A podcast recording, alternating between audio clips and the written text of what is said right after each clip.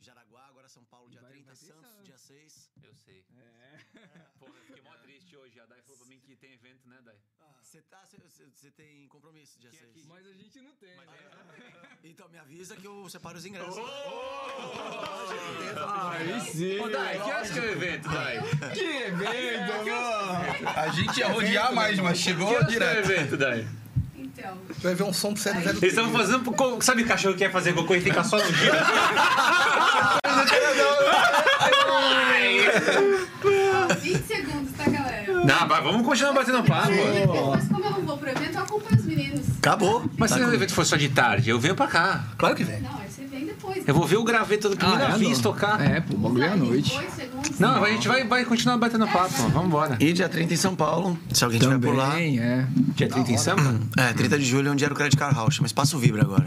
Que é uma casa, é uma casa de show mesmo. A casa Né? é cabulosa. Lá é legal. Continua grande como o Credit Car Hall. Sim. Ah, é? Já tava dizendo que tava. Aí quando tava lendo é assim, a gente tá aqui conversando e falou assim: vamos ser natural, porque é um podcast. É. Vamos bater papo. Quando o cara faz assim, todo mundo. Todo mundo trava, né? E aí, gente? Pô, eu tô muito feliz aqui. Eu, eu a gente já começou uma introdução aqui, só a gente, né? É, o galera do bairro começa o terceiro programa, esse aqui.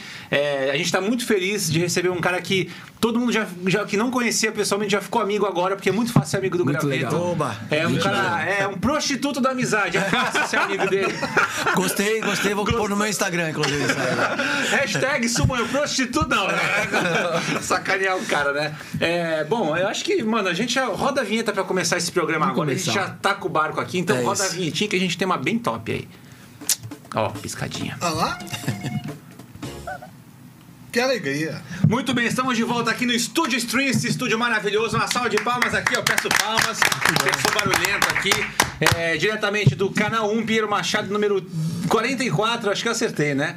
Hoje com uma, uma visita especial aqui, nosso convidado especial, Bruno Graveto, baterista de várias bandas excepcionais. É, também uma passagem enorme no Charlie Brown Jr. Eu gosto de falar assim para não ficar ex-baterista do Charlie Brown. Aí depois o cara parou e foi trabalhar na Pernambucana. Exatamente, Continuou tocando bateria. Então vocês que estão aí com a gente, só para fazer uma introdução, comentem aqui embaixo que é importante vocês mandarem comentários pra gente. Mandem perguntas também que a gente lê pro Graveto aqui ou pra galera do bairro, mas especificamente hoje pro Graveto, que é o nosso convidado especial, tá bom? É, agradecer a todos vocês do Viver em Santos. A gente tá com o nosso canal no YouTube também, youtube.com.br galera do bairro. A gente acha que vai até colocar o link aqui embaixo pra quem quiser acessar e já se inscreve lá que é importante. A inscrição antigamente era duas folhas, o caraca, hoje é clicar, bicho.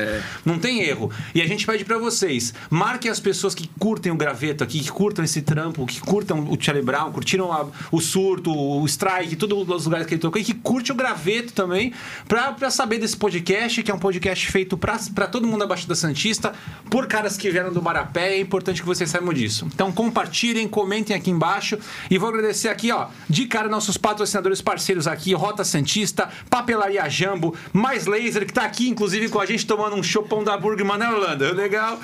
Muito bem. Nosso Hortifruti, eh, Sideral Restaurante e Pizzaria, que tem um presente pro graveto do Sideral Olha hoje. Ah, já gostou, Já né? adorei. É, quiosque do Pastel com a- o Shop Burgman aqui, é, Box do Santista e que mais? E, são, e o, o Studio Stream também, Provenzano Entretenimento, que é a nossa produtora. A gente tá chique, Tá, Graveto. tô vendo. Tá Tô tudo vendo. Então é isso. A Cida, minha sogra que veio aqui, minha sogra. Palmas pra minha sogra. Eu peço muito barulho no começo. E pra todo mundo que tá em casa, minha irmã, que é sua fã, você sabe, né? Obrigado. Foi te ver. aquela- Pô, o cara, o Graveto é muito humilde, cara. Uma vez eu falei, Graveto, minha irmã é uma fã incondicional, mas de ver ele no Charlie Brown, de ver ele no Strike.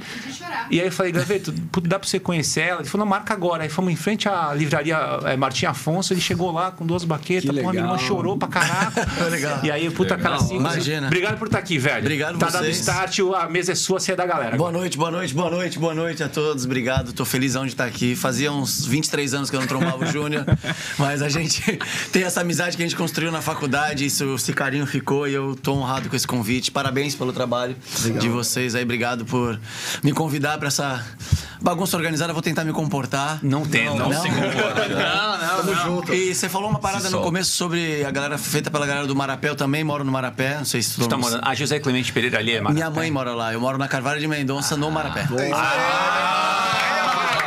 Representante. Tornou agora mais especial esse programa. Especial, É é, Vai até as quatro da manhã. Isso aí. No mínimo. Esse silêncio às vezes fica porque todos são educados e querem dar a vez pro outro. E aí alguém vai perguntar. Cara, é, é a vez da gente agora sabatinar o graveto. Vambora. E, Gravetão, a gente quer saber tudo de você. A gente quer conhecer a pessoa Graveto, a alma do Santista que tá aí dentro. A gente quer saber da tua infância. E, e- e a gente trouxe, a gente preparou uma parada, Tô né? vendo. Pra vocês estão em casa, a gente faz roteiro, entendeu? O negócio é bem feito. Cara, é, esse negócio de trabalhar com banda, de, de- de- de- tocar, já vem desde que idade? Tá. É, com- eu comecei a tocar, estudar bateria, no caso, com 12 anos, mas eu era totalmente do futebol, né? Meu negócio era futebol, jogava no Santos, futebol de salão. Joguei até os 14 lá. Só que com 12 começou essa paixão na música, mas assim, estudando bateria, entendendo o que, que era o instrumento e tal. Comecei a tocar com banda com 15 anos. 14 para 15 anos na- nas baladinhas de Santos.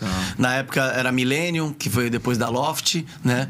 Ah, é, tô entregando tocou a na. Loft? Não, não, não. Tu tocou na Loft, Não, não toquei, não toquei, mas era Millennium. A Millennium era onde era a Loft. Tu né? tocou com a banda Blow Up, não é possível, né, mano? O cara tem 80 anos. Ia com a minha mãe assistir, minha mãe é fã de Blue Up, né? Tá assistindo a gente aqui. Um beijo pra sua mãe, É, cara, pô.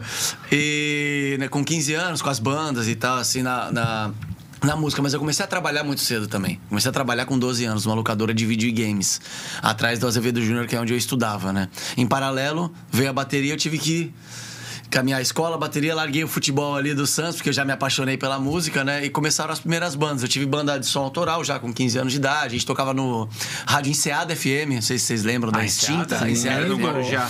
Ah, Aqui, aqui em Santos. Era aqui, era aqui eu no chutei Gonzaga. porque eu vim seada pra ir lá, eu nem sabia onde é.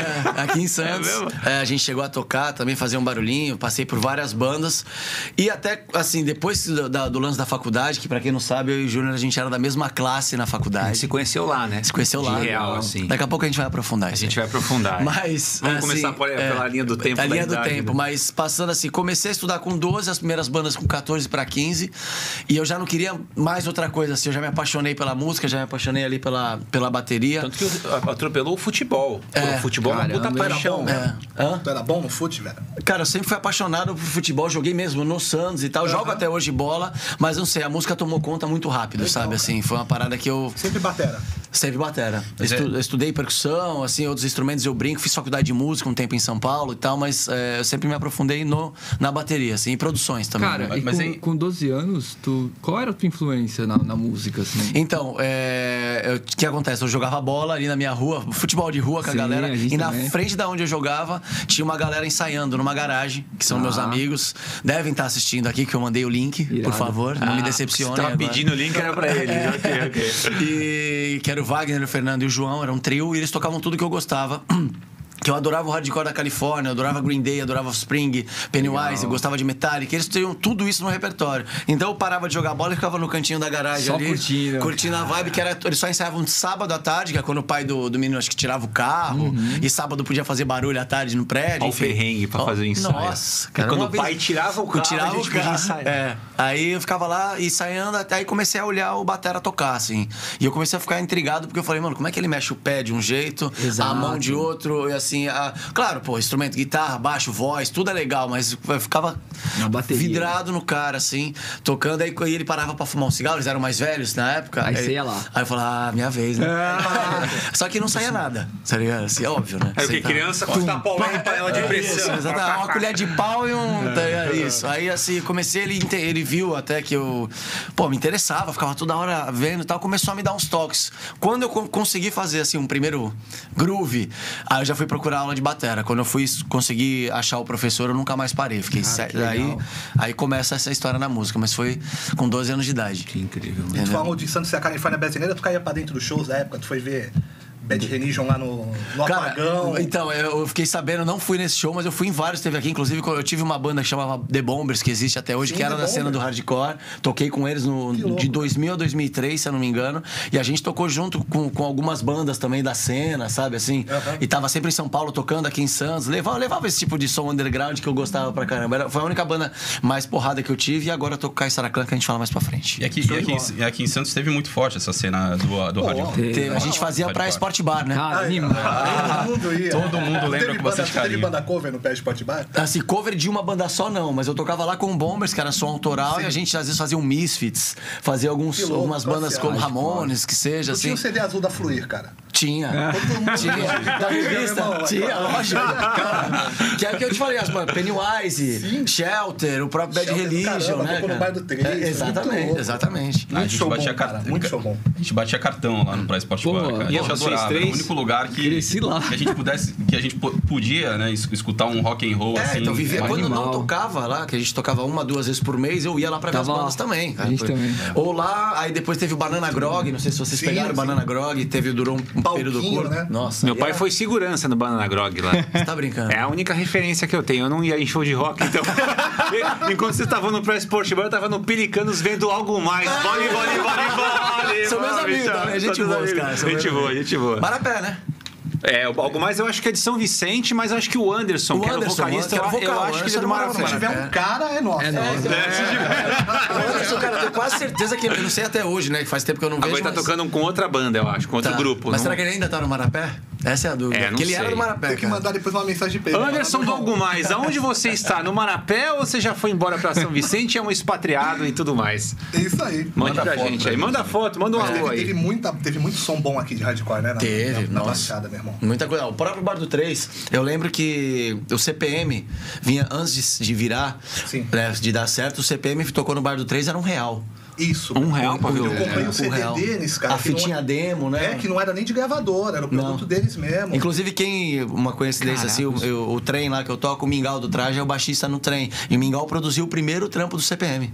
É, esse primeiro Em disco. estúdio, assim, a Em produção foi toda estúdio, dele. O Mingau tem esse estúdio até hoje, inclusive é o que a gente ensaia. Ele produziu o CPM, ele vinha a um real Era aqui em Santos. Caraca, Quinta- cara. Quinta-feira ficava ali a divisa, o bar do 3 com mistura fina, metade entrando pro pagode, metade entrando pro hardcore. Caraca. E o canal lá fechava a rua, né? Fechava Ele- tudo, todo mundo tomando um Rayovac ali no. né? tá ligado, né? No bolinho do, no melhor bolinho de macarrão do melhor bolinho de Goiás. Era legal. É sacanagem ali. Era bo- bons tempos, bons tempos. Cara, por que, tá que tu acha que. Quer falar? Fica. Não, Não falar, brigue. a gente tá falando do, do- da, da cena do hardcore, mas a cena do rock no, no geral em Santos era muito forte. É isso né? que eu ia falar. Como é que isso mudou do- ó, ó, no longo do tempo, né, cara? Porque mudou muito Mudou, o cenário. Mas assim, antes, velho, de eu começar mesmo a tocar, de fato, de ter um entendimento do que era a cena de música em Santos, de música em geral em Santos, que sempre foi muito forte. A galera de fora brinca, de São Paulo, Rio, Minas, né? Como eu tô pra lá e pra cá o tempo todo, a galera foi- pergunta o que que tem na água de Santos. É, Santos é Porque tem muito músico bom, seja batera, baixista, guitarrista, violão, voz, entendeu? Muito músico que acompanha artista, que às vezes a galera nem sabe, Sim. mas acompanha artista de porte nacional, né? Então, Santos sempre teve moral com a música, seja o estilo que fosse. Baita celeiro, né? É, baita É celeiro. água do canal, né? Tem um gostinho de quero mais. Vamos lá. Ali já, já começa a diferença ali, já. Já, já. Desemboca ali. E, e- mas a cena, antes de eu começar, também tinha do hard rock em- aqui em Santos. Os caras do Charlie Brown mesmo, Marcão, Champignon, tinha- cada um tinha uma banda ali que era só sonzeira, é, banda de autoral, banda de, de- que fazia cover também, era cena muito forte. E esse lance cover em Santos era muito forte. Tipo, É. YouTube cover, Bon Jovi cover, fazia meio que turnê. cover. sabe? Tem, Assim, mas- Incrível. É, tem. Guns, Dance cover e tal. Essa, eu tô- isso aí eu tô dizendo no final Minha dos anos família inteira 80, ali até o meio dos anos 90. Era muito forte. Qual que, é, a- qual que é a vibe de tocar o cover ou o autoral? Cada um tem o seu tesão. Sim. O cover você reproduz aquilo que você curte pra caraca. E o Exato. autoral é aquilo que você criou. Mas qual que é a, a grande diferença? Porque você falou que você jovem já teve uma parada autoral, uma banda Sim, autoral. é. Qual que era a ideia de falar, puta, agora jovem vou fazer autoral mesmo? É, porque co- como eu já tocava ali com as bandas, as primeiras bandinhas, a primeira banda de todas que eu tive era cover de Kiss e Iron Maiden. Caralho, 14 anos. Caraca, 14 anos, caraca. é. Já começou bem. Já, é, chamava- Aí tocava festival em escola, o universitário fazia um festival de rock, a gente tava lá, sabe assim? Só pra se apresentar. Aí eu fui convidado pra entrar na fase nacional, que é a banda que acabou tocando no Enseada, no, na rádio, porque a gente ganhou um festival da, da WK. Da, A WK fez um festival com as festival. E, Inclusive, eu tenho uma dúvida sobre isso. Você chegou a trabalhar na WK? Trabalhei na WK. Pô, na WK. Na Calango também, né? Na Calango depois. Trabalhei na WK na Calango, fui caixa das lojas americanas. Muito bom. Pô, é, atendente de telemarketing. Pô, cara, eu lembro, eu lembro, do, meu, eu lembro do meu irmão falando que, que eu lembro do meu irmão falando de, sobre você, que você ia Sim. entrar no Charlie Brown e tal, pô, puta baterista da WK e tal, cara. Pô, isso. Animal.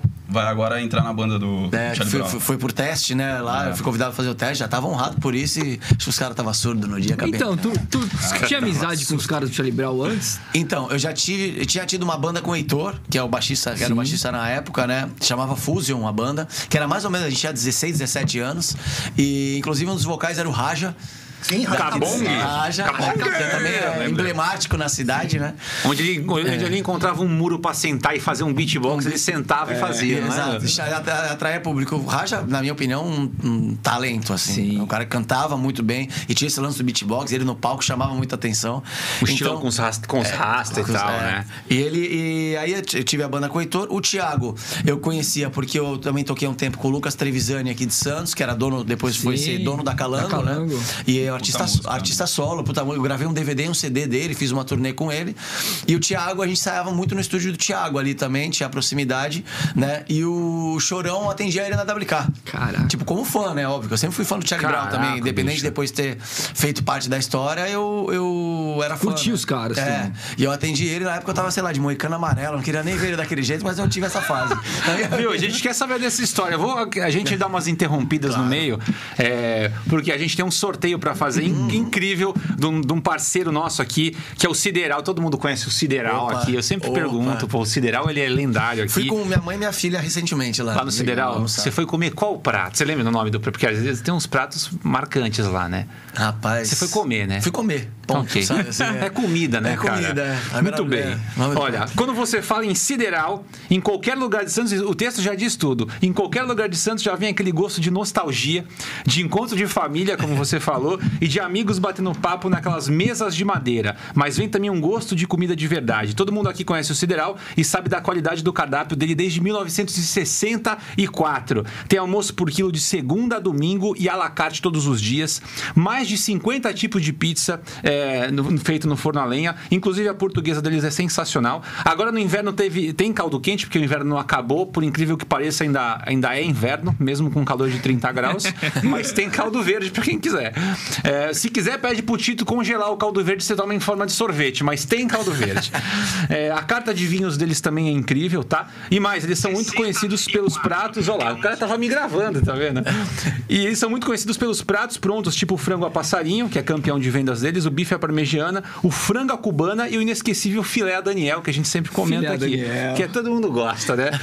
É, pra quem tava congelado aí nos últimos anos e não conhece o Sideral, não sabe onde ele fica, fica na Francisco Glicério 562, entre o canal 1 e 2, e o local pode ser reservado para festa, e eles fazem entrega de almoço e jantar. É só chamar no WhatsApp pelo número 3225-2139 e sigam eles no, no Facebook e no Instagram também, arroba Sideral Pizza Bar, é, nas duas redes sociais. E a gente tem um sorteio para fazer agora, e tem também um presente pro Graveto. Graveto, o Tito mandou te, é, é, te dar uma pizza, cara. Pô, que legal. É só passar lá e retirar. Muito falar obrigado. assim, eu sou o graveto.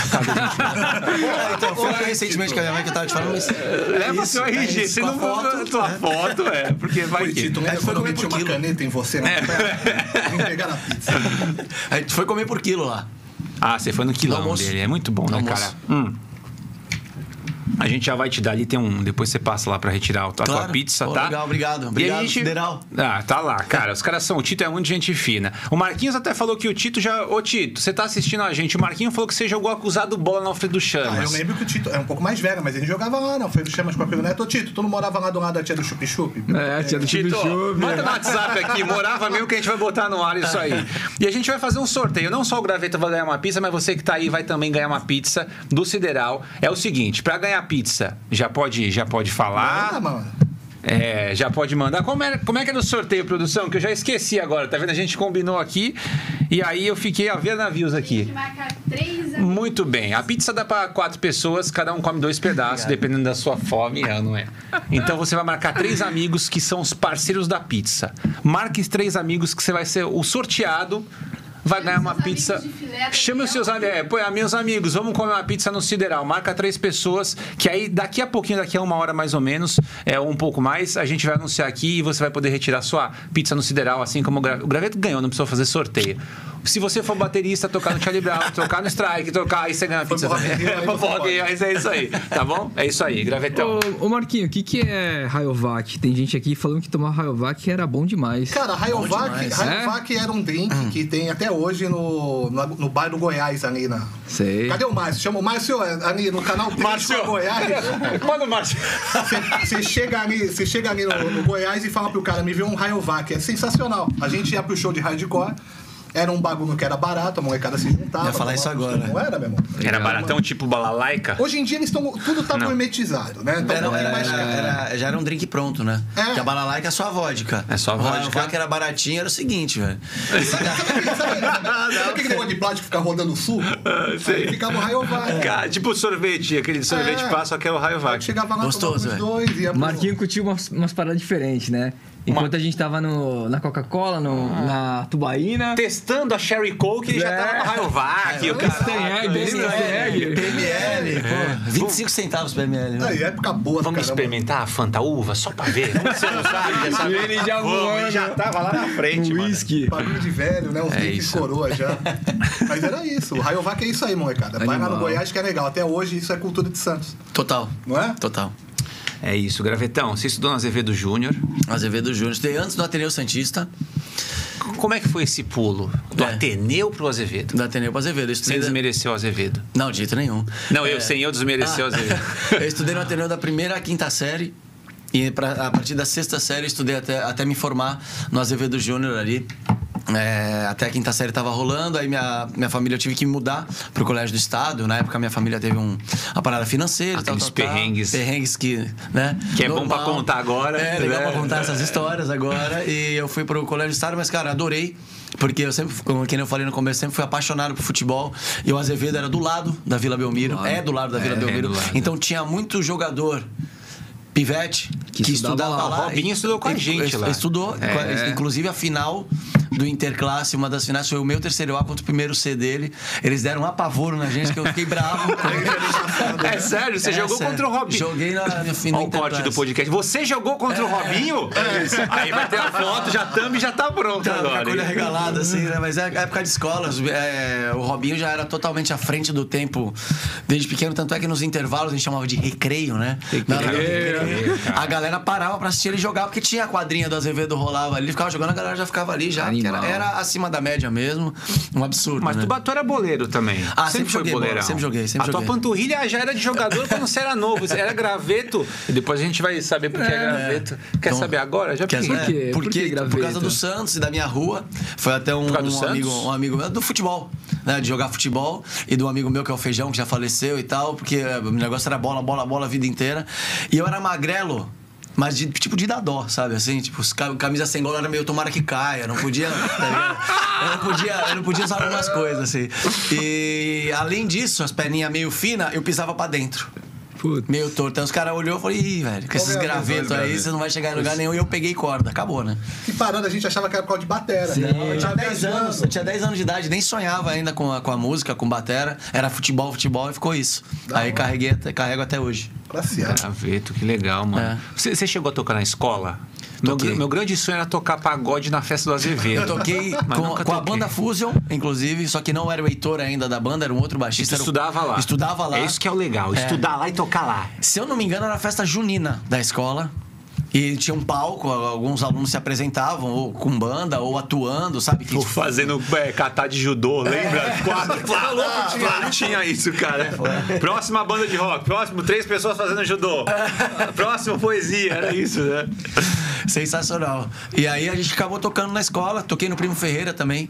Trocou no primo? Toquei no Primo com a mesma banda, que era aí outro, outro integrante que era lá, a gente tocou também numa festa lá. E, mas era, era gincana. Sabe, Mas esse tu, tu mandava um rock lá. Era rock, na Legal. Fusion era rock, cover inclusive até de Charlie Brown, fazia Nirvana, já era Legal. a vertente assim, mas mais leve que, o- que a nossa época Rayovac hardcore, entendeu? Você fazia cover do Charlie Brown nessa época da escola. É, tinha músicas do Charlie Brown no Vocês repertório. tocavam? Tocava. Quantos tocava. anos você tinha, mais ou Ah, menos? 16, 15, 16 anos. Isso aí é que eu tô falando 96. 96? É, você é de 90 82. Não, sou de 82, 97, 98, vai. Caraca, Ali, bicho. 96 o Charlie Brown tinha estourado, 98 porque já tinha lançado o primeiro disco. Então a gente tava naquela febre, tocava Coro Vai Comer, tocava tudo que ela gosta de escutar. Músicas do primeiro álbum, Meu né? irmão, como é que foi isso aí? Porque assim, cara, pra minha cabeça o bagulho explodiu, cara. A gente ouvia o som de Santos, Garage Fãs, né? Isso, até hoje. Bomba, Galera do caraco. Aí Isso. de repente chega o Shine Brown com esse som aí. Tu é músico? pá. Sim. E aí vem a primeiro bagulho, tu começa a fazer som deles Uhum, e aí é. tu é chamado pra, pra participar do bagulho? Como é que foi isso? É, é, porque assim, o Charlie Brown quando chegou, chegou com o pé na porta, né? Aquele primeiro disco. Porque o Charlie Brown é uma banda cantada em inglês, não sei se vocês sabem disso. Que é uma banda que nasceu em 92, por isso a turnê dos 30 anos esse ano que a gente tá Ok. fazendo. E a banda que nasceu em 92 cantando em inglês, meio pantera, pesado, metal, assim, o Chorão cantava Tem em uns inglês. vídeos, tem uns vídeos na Tem. net. Cover ou música Não, não, própria? música própria. Em inglês? Em inglês e coisa, e co- coisa autoral, cover do que eles gostavam e tal. Aí, quando, quando a banda foi crescendo, fazendo shows e tudo mais, pintou a possibilidade de uma produção com o Tadeu Patola, o Rick Bonadil depois, junto e tal. E veio a parada da mudança pro português. Entendeu? E só que assim, colocaram um monte de cara que tocava muito. Entendeu? O Chorão, que já era totalmente à frente do tempo, Puta, ali, gênio, aquela cara, gênio é na escrita e tudo A mais, e cara quando é- trouxe pro português, cara. A galera, tanto é que eu me, eu me lembro, assim, da época que estourou essa que eu te digo, de 97, 98. E quando eu entrei na banda, eu senti exatamente isso também. Eu, como fã, e depois dentro da banda, que a gente fazia os festivais, João Rock, Planeta Atlântida, Sierra Music, seja ele qual fosse. E a gente via ah, várias galeras de outras bandas no palco assistindo a gente tocar. Isso sempre foi, assim, de toda a carreira do Charlie Brown, porque o Charlie Brown todos os músicos eram excepcionais. E o Chorão à frente do tempo. Então, assim, o guitarrista era fã do cara, dos guitarras, o baixista era fã do baixista, o batera do batera, sabe? Assim, era uma banda que carregou isso. Não era só aquele lance do frontman, sabe? Que, Sim. apesar de ser o frontman, era o Chorão, né, velho? Então, aí Mas- tinha mas esse- tinha a cozinha era monstro. era, a É, banda sempre pô. foi sensacional em todas as suas formações, assim, entendeu?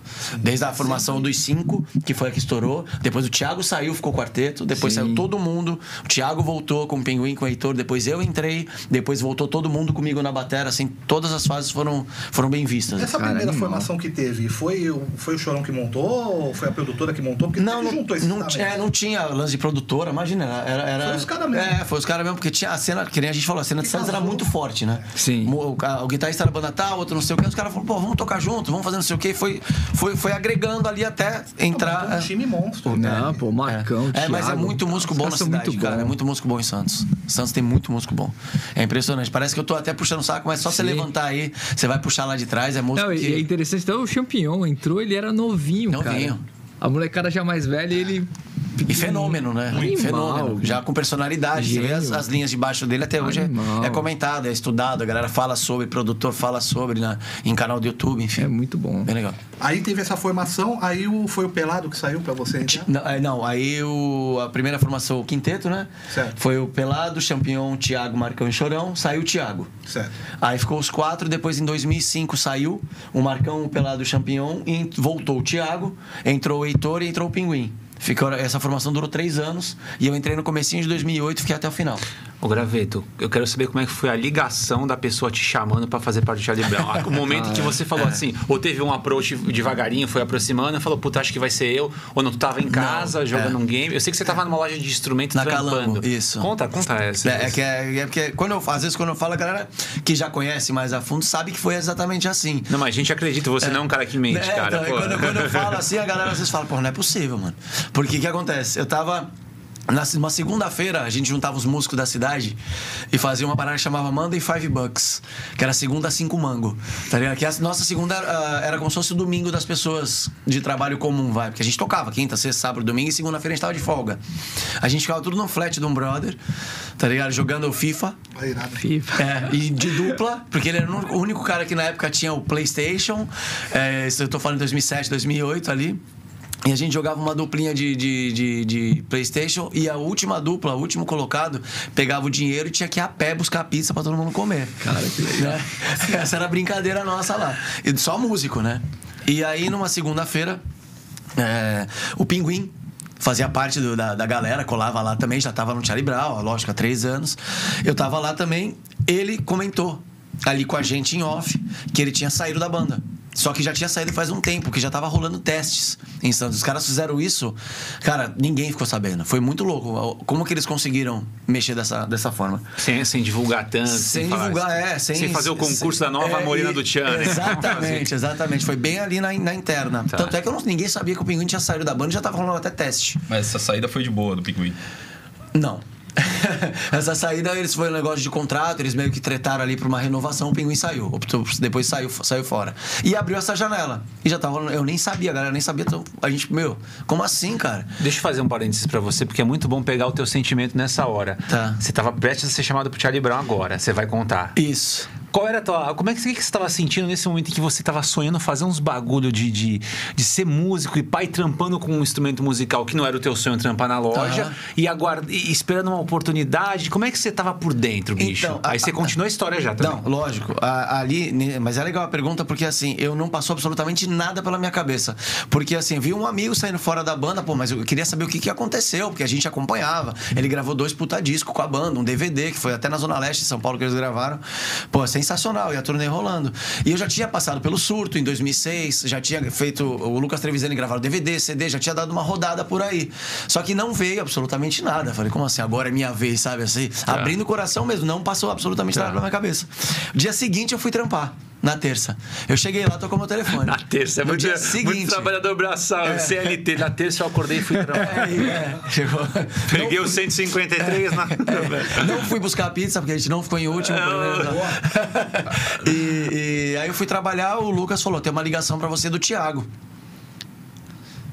Falei, ué. Olha. Dia seguinte, né, da parada. Aí ele foi, eu liguei de volta, e aí tudo bem? Ele, pô, então, aí me explicou, assim por alto, que o Pinguim tinha saído, já tava rolando há uma semana teste com bateras do Brasil todo. Caraca. É, aí ele falou, e a gente queria te chamar, porque viu uns vídeos teus, já, o, o Heitor já te conhece, o Fabinho Abrão, que é irmão do Chorão. Eu toca, trabalhava no Torto, eu tocava no Torto. Ah, então, assim, tá. sabe? E tinha vídeos meus no YouTube, na época que eu fazia já uns vídeos e, e soltava no canal que eu tenho desde 2006 no YouTube, quando começou ali, eu tinha um, já um canal. Aí eu- eles viram e falaram assim, pô, você topa? Eu falei, "Pô, não. né? Tô adorando vender pandeiro aqui. Chocalho, né? É, tch, tch, tch, toque, 18 e 9. Dá 15 dias, né? Pensar. É. Aí eu falei, pô, que, mas pra mim já era uma honra ser selecionado. Aí então vamos fazer o seguinte: eu falei com o Lucas, o Lucas me dispensou no dia. É, eu vou passar aí de tarde pra você ir lá, ver como é que é lá o- a nossa sala, o nosso estúdio, que era no skate park, na Almeida de Moraes ali, né? O andar de cima era o nosso estúdio. Aí eu falei, pô, e antes de você vai ter um batera, que inclusive era o Vitor Brasil, que é a batera da Daniela Mercury, até hoje, é a batera da Bahia, veio pra fazer o teste Baita também. batera também. Pô, sensacional. Aí ele tocou antes de mim. Na terça. Aí, então, aí quando que começa a loucura, né? Mas o bateria da Daniela Mercury tocava o quê? É. Papo reto. Você deixa ela lá de. Não, não. Aí, pô, que bom que se ele fez isso, que bom, porque Que bom. Obrigado, bateria da Daniela Mercury. Não, é, o Vitor é fenômeno, cara. Toca demais. Tanto é que tá onde tá há anos, tem uma puta história na música. Eu né? tô brincando aqui, mas com respeito. Lógico. Aí, aí ele tava tocando, eu cheguei, ele pediu pra eu chegar um pouco mais tarde, umas 10 da noite, assim, fui lá. E eu tava, cara, foi muito louco. Eu tava com a camisa do Bob, tá ligado? Com colar assim. Pô, aquela que tu ia pra facu? Aquela que Caraca, vermelha. Regata? É, é, A mesma. Pô, veja, você é o cara bem da nostalgia. Raiz, Raiz, mano. Meia até a canela. Tipo Ah, isso. Ok. aí aí a, eu usava aquelas correntes meio que de coco, sabe? Na época, assim. O cara bem da, da É, dos Santos mesmo, Santos, né? velho. Aí, aí ele, eu entrei, cumprimentei os caras, assim, aí ele chegou pra mim, assim, já tava puto, né? Eu não sabia. O chorão. Né? O chorão. Já conhecia ele pessoalmente. Já por causa desse tinha- lance da loja e tal. A proximidade era com o Heitor, já tinha tido banda, e com o Thiago já mais. de- E outros de- papos, né? tipo, vou papos. comprar um bagulho que é o É. vendedor, é uma outra história. É, Ali com é... o chorão, ali era outra coisa, Pô, até né? fundo, meu. É. Da hora. Aí ele falou, pô, tudo bem aí, se liga. Tu usa droga? Depois de dar oi. tá ligado? Eu falei, não, e não uso mesmo, tá ligado? Assim, no, no- tu, tu usa alguma coisa, usa alguma coisa? Eu falei, pô, fumo, na época eu fumava, né? Eu parei de fumar em 2014. Eu falei, fumo um cigarro, tu bebe? Eu falei, gosto. Né? É, ele assim, tu bebeu pra estar aqui? Eu falei, eu falei, não. Então é o seguinte, entra lá, toca com os caras e faz o teste. Se eu, se eu não entrar na sala, já pode pegar teus bagulho e ir embora daqui. Caraca, nessa pressão. É, ele fala isso numa entrevista. Inclusive tem no YouTube. Depois eu te mando, eu te mando esse link aí, manda pra vocês Eu quero ver isso, cara. Foi depois do festival que chama, chamava Lupa Luna, acho que não existe mais, de Curitiba. Aí é, ele falou: você não gostava, vai embora, né? Mas, se você entrar na banda por algum motivo, eu não quero que você beba nunca antes dos shows. No meio, depois, faz o que você quiser. E aquilo ficou na minha cabeça. E eu entrei com os caras, eu sou canhoto. Eu tive que inverter a bateria. Você invertia e o violão na faculdade Na pra facu- tocar, eu pra- lembro é. disso. Aí eu inver- inverti a bateria e o Thiago, eu e o Thiago Heitor começamos a fazer um som tal. E ele fazendo as coisas dele e tal. E do nada ele entrou, pegou o microfone, cantou Pontos Indestrutíveis com a gente e saiu. Aí veio o, o Vitão, que era o segurança, né? Ele falou, ó, tá tardão e realmente era, sei lá, meia-noite Pô, quase. eu tô ansioso de saber da tua sensação É. ali. Porra, deve ser um Ah, não, muito é. louco, E bicho. tocando, tocamos seis músicas. E repetimos mais seis, sabe? Foi as músicas do teste, né? Um hardcore. Tá. Um pop, um reggae, que é pontes, uma baladona, um hit, sabe assim? Foi Pra saber qual é a tua... É, e, e o Charlie Brown, querendo ou não, além de toda a dificuldade e da história de músicos bons e músicas boas, o Charlie Brown era uma banda dentro da sua, da sua essência eclética. Sim. Porque dentro do Charlie Brown tem rap, tem rock, Verdade, tem hardcore, verdade. tem, tem Tem- ska, tem tem de tudo. Então, assim, a- a- então você tem que ser um cara eclético também pra estar ali, né? Então. E essa postura do, do, do Chorão te travou, se te motivou? Não, você falou, ah, é, vou mostrar pra esse eu- cara eu- aí que eu toco pra eu caralho. já, já conhecia a galera. Já conhecia. Saber como é que era. Não, mas não, não nesse Ele ia sentido. na loja só comprar instrumento, só. né? É outra pessoa. É, outra né? pegada. Aí lá ele tava bem sério e tal, e assim, não me deu porque eu, eu a parada que é eu, eu sempre gostei de lidar com isso. Sempre ficava frio nesses momentos, sabe? Eu nunca fui aquele, ah, meu Deus, já era, sabe? Você Já- curte essa pressão, É, né? Tá ligado? Sempre percebe desde pequeno. Então, eu, eu, eu peguei aquilo e falei, pô, entendi o recado. Falei, ok, vou fazer a minha lá. Porque eu já tava. Cara, só de estar ali, ser escolhido pra estar ali. Porra, mó prazer. Falei, meu, que né? isso? Eu tava ali na loja de manhã vendendo pandeiro. Então, pô. Vendendo Entendeu? galho, né? Entendeu? E, e- e eu falei, cara, mas é, eu tô realizado por estar aqui, né? Aí fizemos um teste, ele cantou, aí ele falou, ó, tá tardão, e era parede com parede com uma vizinha. E realmente dava um horário, ela começava. Aí Santos é assim, É, né? Cara, os perrengues o pessoal acha que é maior glamour. Não, é parente com uma senhora que fazia torta pra vender pra fora. cara, é outra história. Exatamente. cara. A Fátima. A Fátima. Ah, pô, a referência do meu DVD. Esse cara é incrível. Vem comigo, pô. Vem teu fã, comigo. pô. Ah, obrigado. E aí, aí eu vou, fui embora, voltei na quarta de manhã. Ele falou: esteja aqui às 10 da manhã. 10 da manhã tava lá. Com os caras ele tava numa reunião.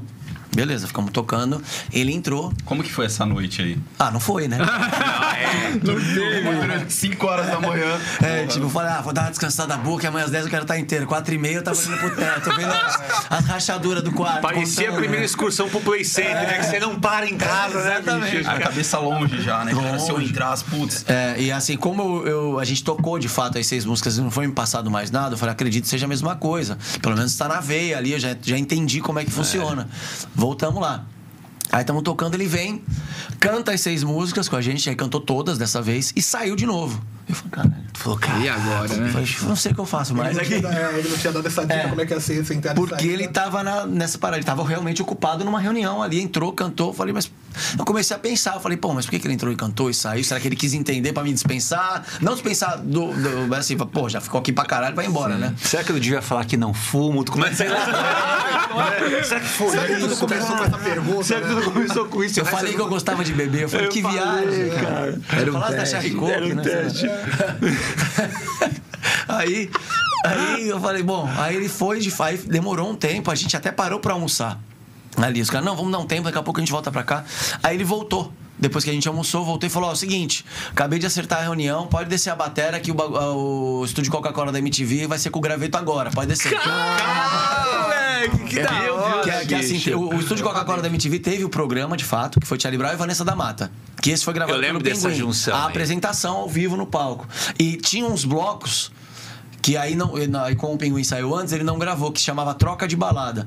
Que um fã do Charlie Brown ia ver um show da Vanessa e uma fã da Vanessa ia ver um show do Charlie Brown. E esse show foi um pocket na pista, foi o comigo. Foi no dia do teste. Cara, que Cara, incrível. já lá dentro. incrível, É, foi seis músicas, era seis, era um pocket, foi as mesmas seis, ele de- descemos, tal, aí veio, ele fretou, depois eu fiquei sabendo que ele fretou dois busão de São Paulo com o fã clube pra dar uma lotada na pista. Pô, ele fazer fez um- todo- ele fazia todo toda a estrutura, ele pensava, pô, ele fez o filme lá, né, cara, fez o roteirizou, então ele sempre era muito assim, não era só a questão de, de escrever de fato e de produzir Ele música. né? elaborava o- o, o rolê, assim, sabe, o, o que que dava pra melhorar, principalmente se se tratando de Santos, skate park, ele, pô, batia no peito, a gente podia estar em Macapá, nós somos de Santos, e, não, entendeu? isso aí, isso aí isso não é, tem preço. Não precisa nem falar, né? Todo mundo sabe. É. Aí fizemos. No Pocket Show, nego de fã clube, olhando assim, que que é esse cara? Que é um Tipo, novo- é. É, que aí ele. Você sem barba. eu- Não. Tem uns vídeos teus lá. que Tem eu horroroso. Cabelo arrepiadinho lá. com gel Piercing. bozano ainda. Bozano, azul. Porra. aí, aí fizemos um pocket, me apresentou pra alguns fãs, né? Os fãs, ah, aqueles fãs mais. Ah, aqueles fãs Que esse Por cara né? Porque é, isso eu. Não sei. É. Aí, beleza, acabou, a gente subiu pro escritório, que é do lado do, do sala de. Tô me alongando muito? Não, Nada, não. Tá tá em vontade aí, casa, cara. tá doido. Não, só pra tentar. Não precisa. Não, não, não, cara. Você tá em Aí, casa, não tenha pressa. Tá, acabou, né, essa, esse pocket show, subimos pra fazer uma reunião nós. Agradeceu e tal, ó. Seguinte, a gente tem cinco shows agora. Aí eu falei, pô, legal, então eu quero te contratar pra esses cinco shows. E depois a gente vê o que faz, se vai, se vai continuar ou não. É pra agora, vamos? Falei, vamos, quando que era? Então, amanhã, que, que era, eu- era, a gente tava na quarta, amanhã você vem, você tem 22 músicas pra tirar, porque é sexto o primeiro show, dos cinco. E é lá em Rondônia, ou É, seja, então, vai sair é- as. Não, é isso, é Vai, vai Divinópolis. treinando no Divinópolis, de Minas é, Gerais. Quer dizer, mais uma noite sem dormir. Mais uma noite sem dormir. Aí avisei lá minha mãe, minha mãe, putz, surreal, mandar até outro beijo pra ela. Enquanto avisei ela que tinha, tinha dado tudo certo, minha mãe juntou uns amigos meus, comprou uns salgadinhos pra comemorar. Eu falei, comemora mesmo, porque no dia seguinte eu tenho 22 músicas pra tirar. Eu vou estar aqui. comemora mesmo, eu vou estar... Aí, aí eu fui, de fato, na quinta e eu nunca tinha viajado de avião, né, cara? Na vida. Foi a primeira vez que você foi. Foi. E a gente fez. aí, Só que o primeiro show foi de Divinópolis, foi Charlie Brown e Zeca Pagodinho na festa da cerveja. Foi meu primeiro teste. Eu falei, vou, como é que eu não vou beber? Caraca, Tá pegou dois ícones. É, exato, exato. E assim, aí foi o primeiro show, foi pra 15 mil pessoas. Nossa, E, aí bicho. fizemos, eram cinco, né? Era esse. Aí sábado não teve, teve dois no domingo. Que aí teve, Seguidão. teve mais uma passagem engraçada do Chorão, que a gente fez o N Wild, aquele parque aquático, Ok. à tarde. E à noite o encerramento do X Games no Sambódromo. Nossa. Com a Sport TV, ESPN, tudo cobrindo ao vivo. e Caraca, Bob você pegou uma Burnquist, Daniel sequência Way, os caras no palco. Os caras não paravam, né? É. Aí é o seguinte, Chorão, todo mundo sabe, skatista. É, né? Eu pesado. E eu tava, quando eu entrei, que a gente pode falar disso daqui a pouco, quando eu entrei no Charlie Brown, eu tava com um problema de lesão muito sério, de tendinite no braço direito. Por causa de, ba de batera É. mesmo. E eu fiz o primeiro show no domingo, já tava. Tá. Aí então tinha uma físio lá.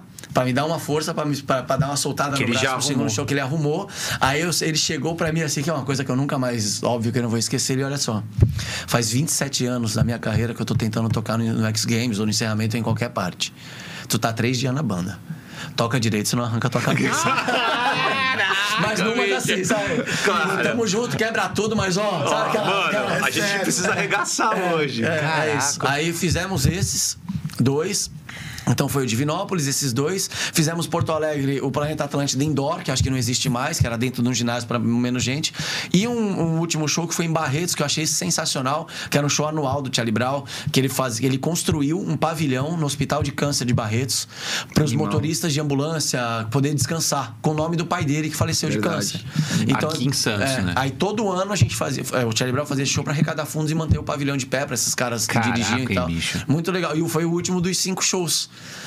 De fato. E foi bem legal. Inclusive, uma passagem engraçada desse show que a gente fez um. ensaiou, né?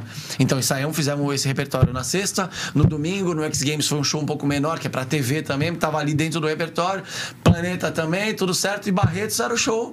Beleza, o repertório tava ali. Ele no meio me puxa uma música que Isso não tinha. não, era, e era do disco novo, assim, não, não da, do, da época do Pinguim e tal. A sorte, velho, que eu era fãzão, eu já conhecia. Ah. Ele esqueceu completamente. Que tu assim. não ia saber de E, repente. e se tinha uma. Se tivesse, não tinha isso, mas se tivesse um celular com câmera boa, uma câmera, se pegasse minha cara ali. Tava aí apavorado. Não, virava meme.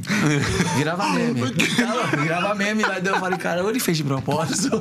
Aí depois ele falou, cara, foi mal, assim, tava na vibe ali. a gente- eles faziam umas junções de música que pra ele no automático veio essa, ele vamos, vamos, vamos. E os caras. falou, mano. Mas já puxava outra. Mas foi bom porque foi um mini teste. Foi, É, pô, eu, foi eu um- puxei e, o cara, e o cara É, segurou, um né? termômetro ali, sabe? Pra ver, será que lida com isso mesmo? Pô, aí incrível, fizemos, aí cara. acabou esses cinco shows, cumpri meu compromisso. Tava no ônibus, falei, puta, acabou.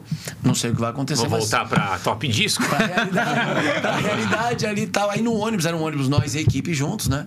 Aí ele juntou, foi onde ele juntou todo mundo, eu não sabia ainda de nada tal. Ele juntou, ó, porra, juntei todo mundo pra te agradecer, obrigado por esses cinco shows. E eu queria que todo mundo agora entendesse que você faz parte da família. Aí foi quando ele. Caraca, tem emoção. Vou até bater uma palma aqui, Marcel.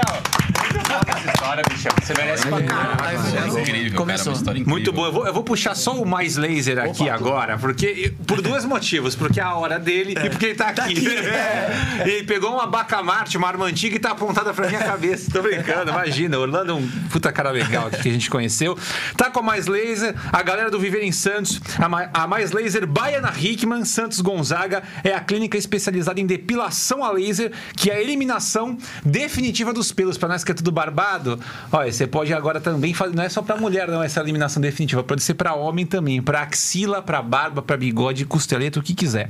Ela atua com laser, é, com laser mais atual e mais profundo do mercado, garantindo o resultado e é composta por profissionais formados e pós-graduados em dermato funcional, trazendo para você segurança e qualidade no tratamento. O método de depilação a laser é a solução ideal para você que quer se livrar definitivamente para sempre, para quem não sabe o que é definitivamente, é, dos pelos encravados, para quem tem alergia também vai fazer na, na giletona.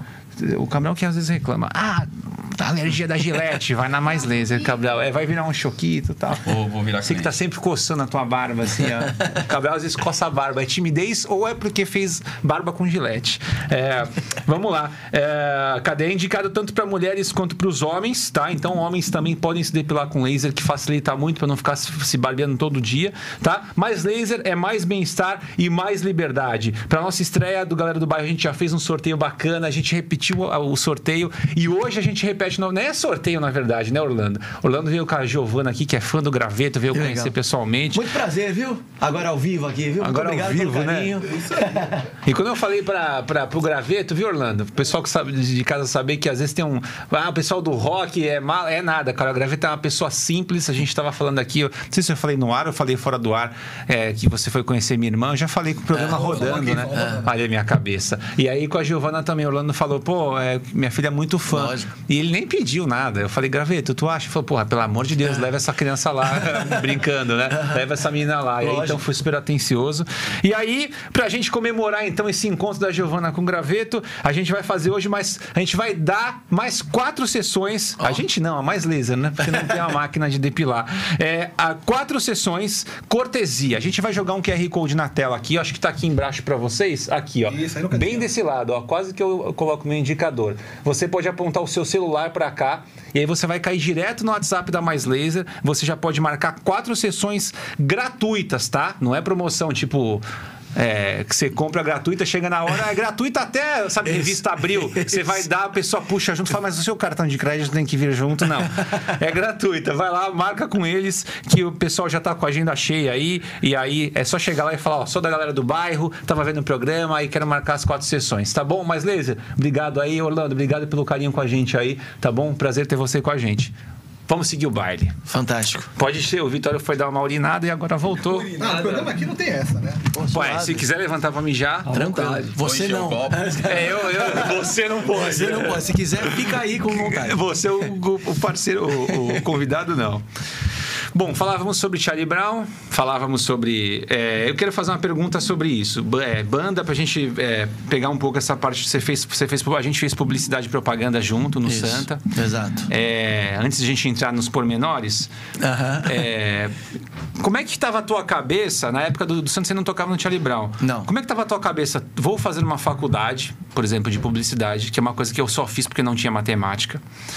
Certo. Mas eu queria ser artista, mas não sabia o que eu queria ser. Você Certo. parece que já tinha bem definido o Já, lance já, já tava muito na- impresso isso pra mim de tocar, já dava aula de batera nessa época, eu já vivia meio que disso, assim. Trabalhava, né? Que nem Você eu- dava aula, né? Dava aula, dava aula Eu já te batera. levei na. A gente, eu não sabia levar na bicicleta na época, eu não sabia levar no É. guidão. E a bicicleta era minha, e o graveto falava, eu te dou uma carona na tua. E ele me levava, então toda vez que tu via o graveto, eu tava segurando, o graveto pedalando. Exato. Como é que é, tu, como é que tu, tu seguiu fazendo publicidade? É, como é que foi essa junção? Vou fazer publicidade para garantir um futuro caso a música não vire? Porque o artista Não. tem muito esse medo. Tem. Ou não? Você fez porque queria fazer publicidade? Também não. A família queria. Manda bala. É, não, assim, porque o que acontece? Eu já tava com esse lance da música muito impresso. E, cara, é, o que é normal, às vezes a gente demora um pouco pra entender, principalmente quando é mais novo, mas, pô, eu sou muito grato à minha família, sabe? Por vários motivos, aos meus filhos, à minha família, mas na época é um, foi um jeito deles, uma forma deles, como uma defesa, porque eu sou o único músico, ninguém sabia do que se tratava isso aí. Esse universo. E esse universo. E na cabeça, porra, da minha avó, sabe? Minha mãe, que era um crânio, a CDF, sabe assim? Minha tia Suzy, a melhor da educação física. Minha tia Paula, um fenômeno que mora em São Paulo, tem uma puta carreira. Então, assim, o que é, o medo era a instabilidade da música. Por quê? Assim, traçando rapidinho um. Não tem que um ter paralelo, pressa, vai assim, firme. e a, gente, e a gente falando um pouco sobre essa época e a gente falando sobre a pandemia. Por quê? Porque, cara, a pandemia, eh, ela, ela veio pra, pra eu que sou músico, pra quem trabalha com arte em geral, você ficou na roubada Foi de uma foda. semana pra outra. É. Foram mais de 70 shows meus cancelados. Nossa. E eu não tenho salário. Exato. Não tenho décimo terceiro, não tenho plano de odontológico, Você não tenho. Sabe, tá entendendo? Se eu não trabalhar, eu não ganho. Claro que eu tenho. Não tem uma cesta, não vai ganhar um ovo de Páscoa ovo na de- Páscoa é. do seu Feliciano, diretor. É obrigado pela exatamente. contribuição. Exa- exatamente. E, e- então, assim, é o que a, a, a galera às vezes não entende. Esse lado da música, que nem você brincou do glamour, né? Do, do estúdio, que é porta com porta com a senhora que faz o bolo e tal. A, a, a música em si, ela é uma correria violenta, você tem que estudar a vida inteira. Sim. Pra não ter um diploma nunca. Eu não tô falando um diploma de você ser formado em música. Eu tô falando pra esse diploma atuar e de fato você botar o, ele na mesa e falar aqui, ó, vem cá, tem uma OAB, por exemplo. é, eu Posso tenho- ser um advogado posso aqui. Ser, é, porque você pode ser formado e você pode não tocar em lugar nenhum. Entendeu? Ou dá- você pode tocar na orquestra Pica de São Paulo, ou você pode fazer sub no final de semana pra tocar ali. É músico, cara. Sim. Entendeu? Por isso que eu falo assim, até, até uma frase que assim, música, música não tem diploma. Você tem que estudar a vida inteira, não tem jeito, você tem que amar muito o que faz. Então, assim, se você não trabalha, você não ganha. E nessa época, eu, por novo, sabe, assim, já querendo isso, eu, a minha família apertando, não, você vai pelo menos fazer uma faculdade então. E aí, velho, minha família de vários, então faz o seguinte, a gente te ajuda aqui, te ajuda aqui pra tu fazer uma faculdade, toca só de final de semana, porque assim, às vezes a galera acha que é isso, trabalha só de final de semana e tá, ó, tá tudo certo. Segunda a sexta só coça o saco Só, mesmo e joga ixi, FIFA. é isso. Liga pro chorão, fala que tu tem da sexta ao domingo. né? Segunda-feira tem que estar na É, Exato, porque, pô, é, que, a- que, a- que, a que assim, eu vi muito da galera, assim, do, do, da- do povo, tá, abrindo o, o grande público, e a minha família é muito parecida de não entender isso aí. Fazendo um, um lance com o Tim Maia, você já viu uma, uma entrevista do Tim Maia, acho que se eu não me engano foi no programa Ensaio da TV Cultura, que ele brinca com o bagulho de música? Não, conta. Que ele fala, música, não faça isso. Pelo amor de Deus, não faça isso, porque música tem que trabalhar a vida inteira, tem que estudar a vida inteira, tem que estudar mais que o médico, tem que estudar mais que o engenheiro e vai ganhar bem menos. Só que música é um negócio maravilhoso pra quem ama. Aí ele faz um assim, retorno. você ter uma, uma noção, acho que era o Bill Clinton, na época. O presidente? É, no mínimo, mas é, ele fala assim, pra tu ter uma ideia. O sonho do Bill Clinton era tocar um saxofone. Foi até presidente dos Estados Unidos, mas não sabe tocar saxofone. Incrível, ele incrível. fala isso, aí, tipo assim. É, sensacional, cara, Sensacional a definição. Então a família vinha muito nessa de cuidado, cuidado, cuidado, assim. Então, e, e, cara. Faz falei, concurso público, Graveto. Vai ser um concurso bom pra Sabesp É, aí. tipo isso. O batom tá pegando na O batom cama. tá Tu fica com esse tal de chorão, eu não sei não. Tá? Aí, não, mas isso, cara, nem passava pela minha cabeça. Charlie Brown, imagina, só tocava na noite, Não, já tava porque com o Charlie Brown já deu uma, Ah, não, uma é. sustentação. Mas e antes, né? Não, então, você essa, não tem nenhum... Porque eu entrei na faculdade com 17 anos, né? É. 17 para 18. É, aí, aí a família falou, falei, tá. Então eu comecei a dar uma sondada, vi publicidade, tinha lance de jingles, né? De fazer jingle. Olha como você queria ficar mais próximo Mais e pró- agradar um pouco teus pais, É, né? eu falei, cara, Caraca. não Tem um pouquinho de música, né? É, eu falei, não me via cara. fazendo outra coisa, tipo uma engenharia, um, um direito, seja lá o que for. É, eu via que, tipo, fazer jingle, então eu vou pra publicidade. Paralelo à publicidade, entrei na faculdade, tal, tal, tal, tal, tal. Fui dando aula, tocando as bandas, fui me aprofundando, até que. Não façam isso em casa, pelo amor de Deus. Eu indo pro terceiro ano, já tava junto com o Júnior na faculdade, que a gente vai figura. pro, pros pro- pormenores daqui a pouco dessas histórias. É melhor não. Eu, eu- eu cheguei, é, eu- a gente fazia a faculdade de manhã. É, e aí É, os dois primeiros anos de manhã, depois à isso. noite. E no final do segundo ano, assim, eu não fui. Eu acordei um dia, minha mãe falou: Você não vai pra aula? Eu falei: Não. Ela assim, por que aconteceu alguma coisa? Eu falei: Sim, o quê? Eu tranquei a matrícula. Eu tinha trancado por minha conta a matrícula. Aí foi dois anos de guerra com a minha família. Mas aí que eu te falei, eu você demora. Não é guerra. Mas a família ficou desesperada. Falou: ele vai ficar sem estrutura, ele vai ficar sem. Acabou a vida dele, ele vai se jogar, se não der certo na música, ele vai virar mendigo. Mas numa de defender, sabe? De É desespero, preocupação, preocupação. é. Mas, ah, mas eu com a minha cabeça de 19, 20 anos vou entender isso. Rebeldia e Tá, tal. que isso, minha família não me ama. Que, pô, minha mãe ficou do meu lado, me levava pros lugares, pra cima e pra baixo. Mesmo minha família, com receio. É, mas me ajudou muito, mas minha família ficou. Foram dois anos assim até entender, porque aí começou a pintar muito show. Eu dava aula, eu tava responsável nas coisas. Aí foi os artistas, as gravações, o convite do surto em 2006, sabe? Assim, aí a galera falou: é, falou, acho O que pessoal não vai- começou a ficar mais, né? é, mas a, a- não dá a pra segurar o A moleque, família mano. falou, falou, vai, vai ter jeito, acho que é isso mesmo. é isso aí. Entendeu? Aí quando veio o Charlie Brown, principalmente, aí o mais engraçado, que eu sempre falo isso, eu amo vocês, né? Quando veio o Charlie Brown, eu comprei a primeira bateria dele. Na época da faculdade era maldita bateria. Pô, Quem que deu essa merda pra ele, sabe? Ó, vou fazer uma pa- mais. A gente tem muitas pausas aqui. Parece o programa do, do Milton Neves. Pergunta: sabe quando. Ó, não vai levar pro duplo sentido. Sabe quando você tá com vontade de comer alguma coisa e não sabe o que é? Estamos falando de comida ainda, vamos lá. É, não sabe se você quer doce, se você quer salgado, se quer carne, se quer massa. No Rota Santista, você sempre descobre porque lá tem absolutamente tudo. Não é à toa que tem um símbolozinho do tudo incluso ali. ó. Esse tudo incluso ali é uma parada que eles têm. É um passaporte. A gente brinca aqui, ô, ô Graveto. Que legal. Que é a Disneylândia da comilança. Você que da paga pra entrar. E brinca em todos os brinquedos que são os richôs lá dentro. No Tudo Incluso do Rota Santista, você paga somente na entrada e pode se servir à vontade. Você já chega lá com só com o café da manhã realmente no estômago vazio. Todo mundo faz isso, né? Em rodízio de pizza e tal. Vou só com o café hoje. É isso. Porque é pra arregaçar lá. Vai com o café da segunda e vai quarta. Vai é, vai com café da segunda e vai quarta. Lá é tipo é o que a gente fala, tá tudo incluso mesmo. Comidinha caseira. Tem inclusive uns. uns é, que, a, que a Célia fez pra gente. A Célia é a cozinheira especialíssima do Nossa. Rota, uma amiga nossa também, que fez os acarajés. Ela fez especialmente pra gente. Minha mãe se apaixonou.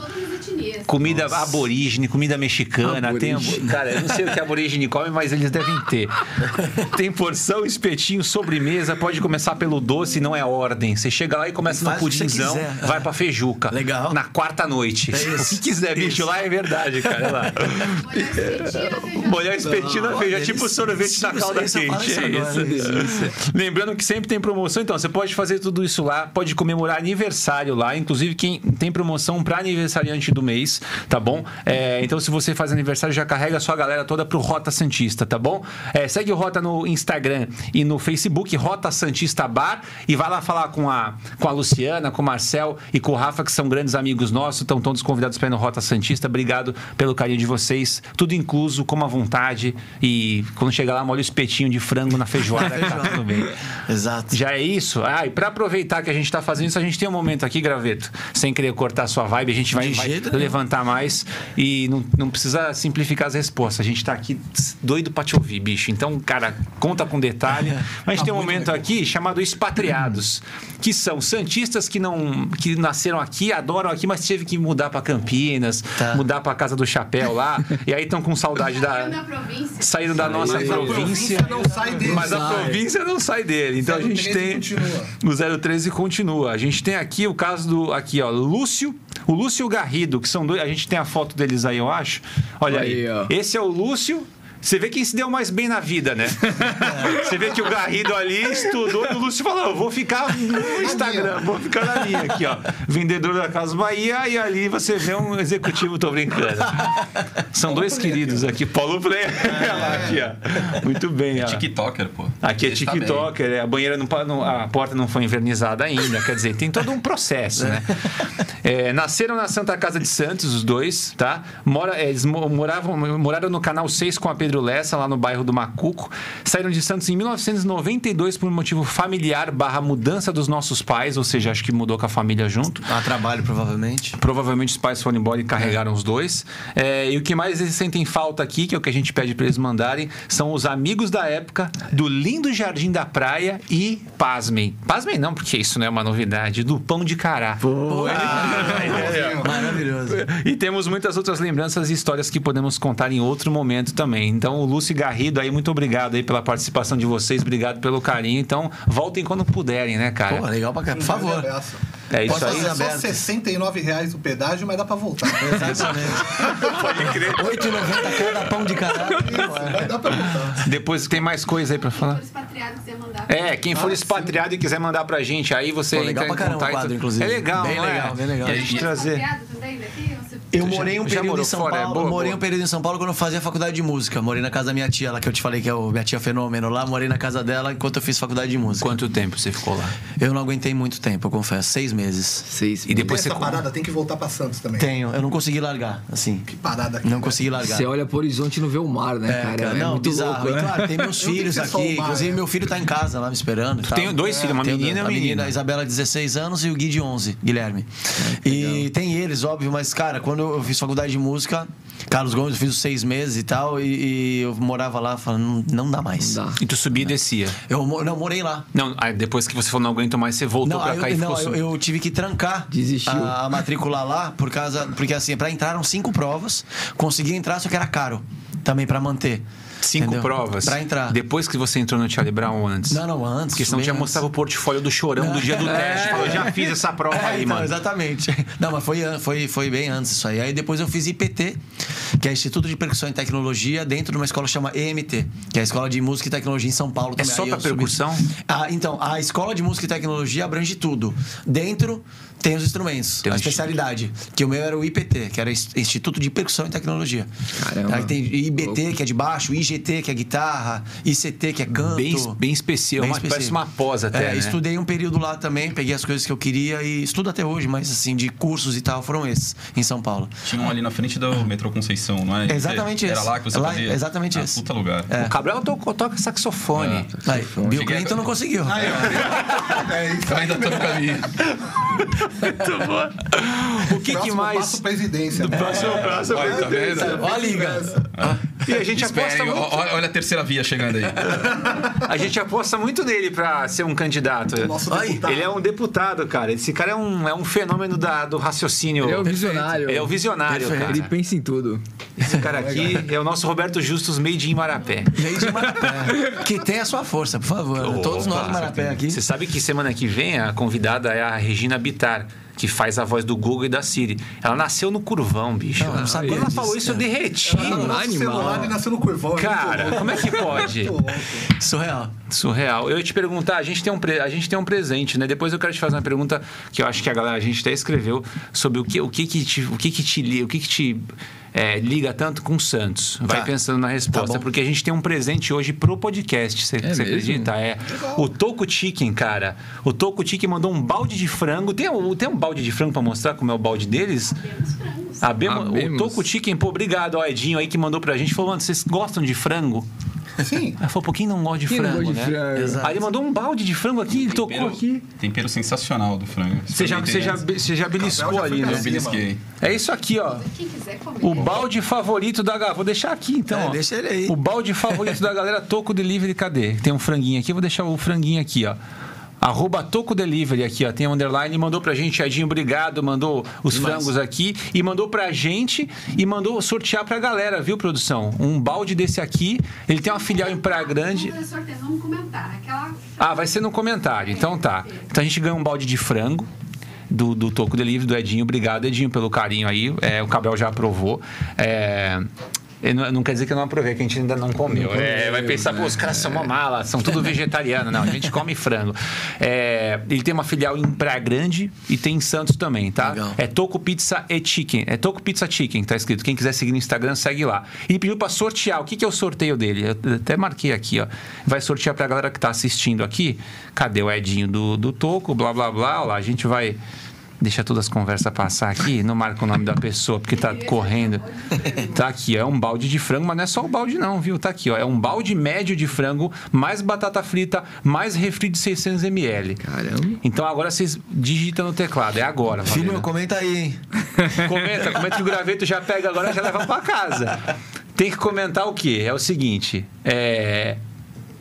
é, Muito bem. Então, ó, prepara, porque aqui, o primeiro a comentar essa frase que eu falar já vai ganhar, beleza? Ó, deixa eu preparar aqui É, eu tô também. fazendo um suspense Ah, que é, pra, é o Pra primeiro galera a preparar, né? Exato. Pra não pegar de surpresa. Meteu o João Kleber aí. Meteu o João Clever, é. Param, pam, pam. Muito bem. Para, para, para, para. Para, para, para. O primeiro a comentar e aparecer ali pra produção, vai ganhar esse, esse kit que eu falei, vai entrar no nosso Instagram, arroba a galera do bairro, vai falar, foi eu que ganhei e a gente faz os links aí. A frase é. Dedo no teclado, hein? Já tá com o teclado aberto. Pediu pra tua, pra tua mãe. Não, ela vai ganhar já. É, a frase é: Eu quero toco. É, a frase é duplo sentido, mas é eu quero toco. Primeiro a quero comentar ganha, então valendo, vamos lá. Quem foi o primeiro? Eu quero toco. É porque tem um delay aqui, né? Então vamos lá.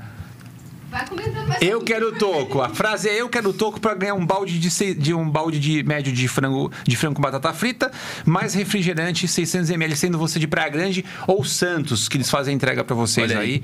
e a gente já linka com Já vocês. saiu o primeiro aqui, ó. Olha Já temos só, ganhador, muito bem. Quem é o Quase ganhador? foi a irmã do Marquinhos. Quase foi o mano Marquinhos. Botou a aí, família pra Consegue o digitar. frango aí pra. Consegue o frango aí pra nós. Ganhadora foi Ana Carla Pimenta. Yes. Bom, vai ser um frango super temperado. Ana Carla Pimenta. Muito bem, Ana Carla Pimenta. Então entre em contato com a galera do bairro, a gente faz o link pra vocês. Edinho, obrigado aí. Sigam lá aqui, ó. Toco, pizza, é, pizza e chicken. Pizza chicken, na verdade. Deixa eu só ler direitinho pra eu não falar errado. Sigam no Instagram e no Facebook também, tá bom? Toco, pizza chicken. É isso aí, muito obrigado pelo carinho. E vamos seguir o baile aí. Vambora. Vocês estavam falando de faculdade? Eu falo é muito, né, cara? Tem que Olha falar, minha irmão. água Aqui aqui. é Eu, boa. eu perguntei Pode, pro obrigado. graveto, ô Dai, quiser. Ah, deixa aqui o franguinho, não. Leva, pode levar pra vocês comerem, porque o pessoal Isso, quer. pra galera É, degustar. é, o que que te liga tanto com Santos, cara? Quero que você busque lá dentro uma coisa. Eu não consigo sair de Santos por causa de teus filhos e tal, mas Tá, a não, cidade. claro, claro. É, tirando o lance dos meus filhos que eu já comentei. Sua família. Família e tal. Eu acho que, cara, acredito. Mano, é, é- é- é meio redundante falar praia, mas não é questão da praia em si. Sim. É questão da praia da- daqui de Santos, porque é a minha infância, onde eu, eu- sabe assim, qualquer estresse, qualquer coisa, eu vou dar uma andada ali onde eu ficava no canal 1, que a gente apelidava de Brooklyn. Aí que a galera falava que o canal 3 era a parte dos Playboy. sabe, sabe, os apelidos, Joinville, né? vai tomar um sorvetinho de é, massa. Chave do carro na sunga pra fora, que assim. É, canal 3 Beverly Hills. É, Beverly Hills. A galera falava que era o Brooklyn ali, que era onde ficava o posto 2 e tal. Então, assim, eu não consegui desencanar e, e- e tirar essa raiz de estar próximo a isso e jogar minha bola na praia, jogar meu society com meus amigos desde que eu tinha 12 anos de idade, que inclusive devem estar acompanhando aí, que eu tenho a turma do futebol. Hoje é a turma do Call of Duty. que eu jogo um Call of Duty também. Você Nós- joga também? Ah, quando, quando dá, eu jogo. dou uma- Legal. Fico puto lá com os caras, com a- a molecadinha novinha, né? Tem muito mais reflexo, né, velho? E a gente tá E a ainda gente no- só apanha, mas tá bom. Tá procurando onde tá o cartucho de pólvora, né? Pra colocar de aquelas. Da, da arma Da- do Rambo da que a gente tinha. É porque tu não jogou FIFA com o Marquinhos ainda. É. Aí tu vai passar raiva. Ah, eu nem A gente vai quero. marcar, a então. gente vai marcar um. Tá bom. Vou treinar uns seis meses antes, É, né? cara, Pelo Marquinhos é triste, cara. Pelo Marquinhos é triste, cara. Mas acho que é isso mesmo, né? Não é a praia, né, cara? É a tua galera, né? É a galera, é a proximidade disso e a, e a tranquilidade que isso passa. Por exemplo, um rolê ali na praia, sabe? De, tá- de encontrar gente, de ser ir na padaria, a mesma tiazinha de 25 Verdade. anos que me atende, é sabe? isso mesmo, eu sabe? acho que isso me remete a sempre voltar, sempre estar aqui. Não voltar porque eu moro aqui, né? Mas como eu vivo na estrada, é sempre fazer esses rolês assim, entendeu? É, É, não ia é só traçar praia, outro né? DVD dele, tá vendo? O que, que você vai falar? Ah, fala dar um rolê até o Gonzaga comprar um churros com meu pai. Pô, ali. não faça isso de buscar shows com meu pai, que se vier sem doce de leite, ele vai ter um treco, velho. Código da polícia, né? Aí, ó, tlim. Muito bom. E aí? É isso mesmo. Mas a, a gente sempre fala e reforça, né? Que é um podcast feito de Santista para Santista. E esse, esse bairrismo que a gente tem, é muito forte em todo Santista. É. Não tem uma pessoa que, que, que fale ao contrário. Verdade. Esse amor por Santos, essa, essa nostalgia que a gente tem de lembrar da infância, de lembrar dos lugares aqui. Isso é forte, cara. Isso traz, puxa a gente pra cá, né? Não tem jeito. Quais são os lugares que mais te marcaram aqui, de balada, de lugares que você tocou? De Tá. coisas que você viveu aqui que você fala, cara, não vivi em mais lugar nenhum. Tá, eu acho que são esses encontros que eu te falei, o lance da praia com a galera, com a galera aqui que você cresce junto e o futebol, isso aí é pra sempre, tanto é que são amigos até hoje. Uns casaram, outros sei o que, mas sempre se junta tal, a galera sempre procura estar próximo. Lugares que eu toquei também, cara, é, por mais que, tudo bem, vai de 2008, que foi do Charlie Bell pra frente, foi Brasil, mas tem lugares que nada paga aqui, tipo Manos Bar, na ponta da praia, no Bar. Vasco ali. Caraca. É, é, eu fazia lá um reggae com uma banda chamada Escangarrudos. Eu fiz durante cinco anos lá. Era forró e depois reggae toda sexta e assim, entupia o lugar. Eu, nunca me esqueço, cara. Eu ia. Eu, nunca, eu nunca me esqueço. Muito bom. Ó, era double, double caipirinha, cinco reais. As duas. Double caipirinha, cinco Eu reais. bem duas, irmão. Feita com. É, e assim, das, Na, nossa senhora, cara. E na sexta-feira, assim, é, eu tocava em, às vezes, um lugar antes, dois lugares antes, então já chegava meio alterado. Cansadão. Já tinha bebido também, O cachê, sem querer entrar em valores de detalhe, mas pô, bem menor do que qualquer outro show Não, que você faz. qualquer show da história é menor. Tá Qualquer um. sentimento. né? É, de qualquer- se sentimento, fosse por né? cachê, eu não voltava. Não voltava, e eu fiquei né, cinco bicho? anos lá, tá ligado? Caraca, é porque eu amava é, mesmo. Aí esse lugar era demais. E levava amigo, levava meu primo, tinha 12 anos e ia com a gente. Aí eu, era legal que às vezes eu tocava no pier do shopping, que era em frente o Vasco, no Manos, o pier ali. E acabava, eu atravessava a rua pra tocar no Manos. Era o horário certinho. Eu tocava com uma banda aqui e atravessava a rua. Atravessava com a bateria montada. Então, É sério? Ia de dois assim? não, é, então, um levava o chimbal, outro levava o prato, um levava a caixa, então levava uns seis, sete brother e tava tudo de graça. Porque tinha que entrar e montar a bateria, cada um levava uma peça. Ah, entendeu? boa, boa, Aí os caras, porra, aí cinco mangos, double caipirinha, vixe, nego é dormia que no jardim, né, cara? Ah, Gelo, um pouquinho de limão, um chabão de gasolina. Acabou, cara. Acabou. Outro, outro lugar que tinha double também era na Boulevard, na Praia Grande. Boulevard. Pô, outro lugar incrível ali. Tocou lá, chegou a Toquei, pegar na Boulevard? toquei, toquei com o Charlie Brown, inclusive. Que louco, na lá era Boulevard. legal, cara. Bem legal.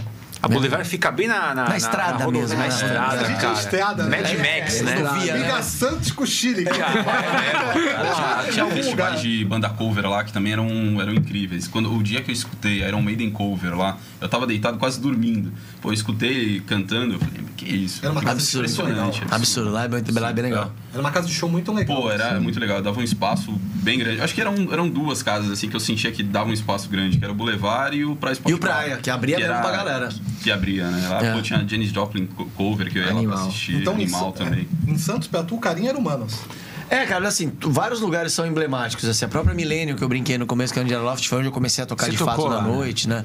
É, é, mas humanos, é porque esse período de cinco anos que eu toquei lá, a gente viu, a gente tocava do lado de dentro da casa, num palquinho minúsculo. Aí a casa foi ganhando corpo, foi ganhando corpo, abriu, abriu a parte de fora, montou o palcão, sabe? Então participei de todo esse processo. É, tá, só não ganhei dinheiro lá. Mas trabalhei, participei de tudo. E a galera que colava lá, cara, era uma vibe. Então, assim, de todos os shows que eu fazia, às vezes eu fazia oito shows na semana, nove. Caraca, é muito, aquele, hein? aquele era, que era tipo três, dois na quinta, três na sexta, dois no sábado e um no domingo. Que eu fazia o mob de domingo. Então, cara, era. era, era era diferente, sabe? O público, os brother, a bebedeira. Porque quando você tá na balada, querendo ou não, é comanda, fila, lugar fechado, treta, é, disco- disco- meio discoteca mesmo, música eletrônica e tal. Lá não, é. Lá era aberto, era boteco, era a galera de saia rodada, chinelo, fumando. E Era outra ouvindo- é, vibe. Essa vibe, assim, mais roots que eu sempre gostei, assim. Eu gosto até hoje, né? Então isso me, me né? Atraía. que é pra curtir a música. Pra né? curtir a música. Conhecer, ah, Quem tá amigos. indo lá, tá indo lá pra dançar com a banda que tá tocando forró, pra curtir um reggae. Às vezes a gente chamava a gente pra participar, que nem era músico, mas gostava, canta aí, sabe? Assim, então era bem solto. fervo que é legal. É, é, isso aí, era diferente. Aí mas ficou marcante. Deixa eu te fazer uma pergunta. Você pode falar, Como é que Gabriel. mudou isso em Santos, né, cara? Porque assim, mudei pra, mudei pra São Paulo tem uns 10 anos, mas eu venho pra cá a cada 15 dias, porque eu não consigo ficar muito longe daqui. Meu sonho. Expatriado. Meu sonho é voltar pra Santos e morar aqui, alugar, é, comprar uma casinha Claro. morar- e morar aqui. Mas em, em que momento que, que isso mudou? Ou se é, ficou mais recluso, por exemplo, mais escondido? Mas porque antes toda balada, todo lugar que ia tinha esse sentimento gostoso, essa coisa da, de se juntar pra escutar um som, né? Eu Isso. vejo que mudou muito. Mu- Mudou no Brasil inteiro, mas eu acho Isso. que aqui, aquela- aquele cenário que a gente tinha de, de rock, de, da galera se juntar, eu acho que mudou isso. Mudou demais. Não, perdeu, na verdade, né? Se perdeu porque eu, eu enxergo. Porque. Como é que eu vou te explicar? Eu entrei em 2008 no Charlie Brown, ainda existia essa cena aqui rolando. Tá. Que eu tocava numa banda que chamava Pipeline, que a gente tocava de quinta a domingo em Santos, Mob, Luxscope no Guarujá, o próprio Pier, fazia aquele happy hour da Tocou Rua na 15. Mitos. Na Mitos, ux, ba- ba- bacana pra caramba também o lugar. E, e- e existia isso. Mas é, já com o Charlie Brown, mas em paralelo prestando atenção no que estava acontecendo, o mercado musical foi mudando um pouco. A galera foi ficando assim, foi parando de ter aquele lance que Santos sempre teve muito, que era a galera do surf, a galera gótica, a galera do skate, a galera do metal. As bolhas. A- Isso é a- a- sabe assim? A- a- E começou a, a ter o quê? A, a geração foi mudando, a galera era tudo igual. Então todas as casas passaram a tocar tudo só porque dava dinheiro. Então era pagode, funk e sertanejo. Passei ia no mob, pagode, É o que funk tá e virando, sertanejo. vamos pôr aí pra- é, pra- isso se- você acaba perdendo um pouco da essência do que é a própria cidade. Entendeu? E aí aí o que, que acontece? Você vai sair, você é mais novo, Você quer sair, você tem o que pra ouvir? Pagode, funk, sertanejo. Você vai sair porque você quer sair. Você vai acabar consumindo o que tem. E a galera, não eu vi, não é que não rolou um esforço pra manter vivo, é que não começou a não dar mais espaço. Você fazia uma noite de rock, por exemplo, não, não enchia. Você fazia uma noite de pagode, lotava. É. O cara não ia insistir mais nisso. Entendeu? O cara, O cara tem uma sabe. casa, tem as contas dele. É, exatamente. Eu acho que a, a cena começou a mudar a partir do momento onde começou a unificar isso aí, sabe? É, a galera, não, não que não tenha direito de ser eclético, mas a galera começou a tendenciar mais pelo ganho. Assim, o que que Só tá dando? ganho. Só o ganho, não aquela porra. Não mete um dia, não. Um dia eu vou fazer rock, É, mesmo que não dê, mas eu um quero rock, bancar. Um reggae, uma noite de karaokê, sei lá, bicho, sabe? Só pra sair um Pra pouquinho. diversificar. Pra diversificar. A gente ainda comenta sobre isso, a mudança do, do, do Rock in Rio, cara. Quando o Rock in Rio começou a, Exato. a não tocar mais rock, né? Era pop, é funk, é, é música da Bahia, mas Exato. rock mesmo eram poucas Exato. as bandas, né? Pra Cê- manter o nome. Você vê a gente falando de Santos. E é uma cena Brasil, cara. Que acontece no país, no país inteiro. É, o o próprio Rock in Rio tendenciou para esse lado. E eu tenho certeza que se não mudasse absolutamente nada, lotaria igual. Mas o Rock in Rio tendenciou mais porque estava acontecendo no momento também, a cena do momento trouxe. É, outros, outros, o pop, que nem você falou, a música da Bahia, a- teve até, a Anitta tocou, que é mais pro lado do funk, DJ e tal, no palco mundo. Mas será que isso foi um movimento impulsionado pela gravador, pelas gravadoras que Não. ainda tinham força? Ou é uma coisa que veio da população e abarcaram como comercial? Exatamente, exatamente. Acho que gravadora não tinha essa força não mais. Infelizmente, o mercado mudando pro, pro digital ali, eu, eu- a gravadora acaba perdendo, tem a sua importância, óbvio, mas acaba perdendo força de, de bancar aquilo, sabe? Falando, não, quero isso e pronto. Nos anos 80, 90 era mais assim. Tu tocou no, no Rock in Rio? Toquei com a banda Big Up, que é uma Big banda, Up. é a banda que eu faço parte quando eles fazem show grande, são meus amigos e tal, mas eles têm um formato menor. E quando é palco grande, entra eu na bateria e o percussionista. E eu fiz o Rock in Rio 2019. E como com- foi? Com, foi o palco Supernova que a gente fez e eu vou fazer esse ano com a Kali. é- Porra, a gente vai falar disso já já, então, tá? que é também no mesmo palco. E foi uma Não é no experiência... finalzinho, não. Hã? Banda Cali, muito bem, a gente volta com a galera do bairro semana que vem. Não, não, a gente vai falar disso mesmo, é. Legal. E, e- mas foi surreal, né? Animal, poder né? poder estar naquele ambiente, naquele palco, porra. A vibe é. A vibe é. Você assim. você acaba encontrando com, com outros músicos Com a galera da internacionais, música, né? exa- exatamente, você acaba tendo mais acesso, vai. Eu não consegui ter acesso ao que eu queria, porque eu toquei no dia do Red Hot. Queria muito conhecer os caras, não deu, óbvio, por questão de logística também, mas só por estar ali já, já foi um sonho também. Foi bem legal. E e você falou no, no começo sobre a- o quanto Santos produz bons músicos, né? Sim. E eu acho que isso vem muito do, do- talvez do estilo musical que a gente produzia aqui do rock. O rock produz bons músicos, Exa- né? exato. Que é aquela coisa de estudar a música, de entender a música e de produzir música. É. Não é? Ela, ela. Hoje eu acho que a música ela virou muito entretenimento e pouco contemplativo, de você olhar uma boa música, olhar uma boa melodia, uma boa letra e curtir Perfeito. aquilo, né? Perfeito, porque ah, essa preocupação que tem no rock é você tem que estudar, senão você não toca. Não adianta. Não vai sentar lá e não vai sair. Pra bater panela, é, né? É, e nem na guitarra, nem no baixo. E além disso, tem o próprio lance de você buscar e encontrar a tua própria personalidade dentro do som. Que, por exemplo, na guitarra, você tem os teus ídolos, mas como é que eles chegaram naquele timbre? Com que pedais? Por quê? Com que amplificador? Com que botão de volume? O médio tá onde? O delay tá não sei o que, sabe? Você começa a se descobrir estudando tudo isso. Porque pra você conseguir tocar isso, você tem que entender o que você tá fazendo. Isso o rock te obriga a fazer. Então, isso te ajuda até a, a exercitar a tua personalidade. Seja no- na bateria, nos teus timbres, da- o que você gosta de tocar, até no- nos outros instrumentos. Entendeu? E foi o que você falou muito bem colocado, que é o lance do entretenimento. Eu vejo que a galera ficou um pouco mais preguiçosa no sentido de produzir música. Estão fazendo música, tipo, pro atacado, sabe? Assim, você Pra solta, vender logo. solta, é, gira no Spotify, fábrica, dá né? view e 15 segundos no TikTok, bate roda de ladinho, vambora, entendeu? Que eu acho que isso perde um pouco a essência do admirar. O som, De um momento de solo, né, de cara? contemplar isso, de. A, própria dinâmica do show, porque É. você pensa no repertório como uma dinâmica. Você estoura ali no começo, você traz um clima pra galera relaxar e buscar uma cerveja, daqui a pouco você dá um boom de novo. Você faz um. É um espetáculo também, entendeu? E, e dependendo, cara, o, que tá acontecendo, na verdade, é um entretenimento. Eu, sinceramente, não tô criticando, tá? Tô sendo sincero no Claro. meu pensamento, porque eu tenho muitos amigos instrumentistas da música, no samba, no pagode, no sertanejo, no funk, vários. E, e, assim, eu não sei te dizer quando toca um sertanejo, eu não sei que dupla canta. Entende? Eu acho tudo muito a mesma voz. Eu acho É tá- tudo parecido. A história, o que tá cantando, o tema, Até a- a até o batida, visu, né? o, o visu. É, o visual. Então, assim, claro, eu não, eu não mergulho dentro da parada, mas assim, eu não sei. E assim, aí você volta, faz um não precisa nem pros anos 70, que aí é, o- é o ouro do ouro do diamante do 70, 80 da música. né? música, né? Mas assim, é, é, eu não consigo, cara. Eu, eu, eu vejo e falo, não sei se é o Henrique Juliano, se é o Jorge Mateus, se é não sei o quê.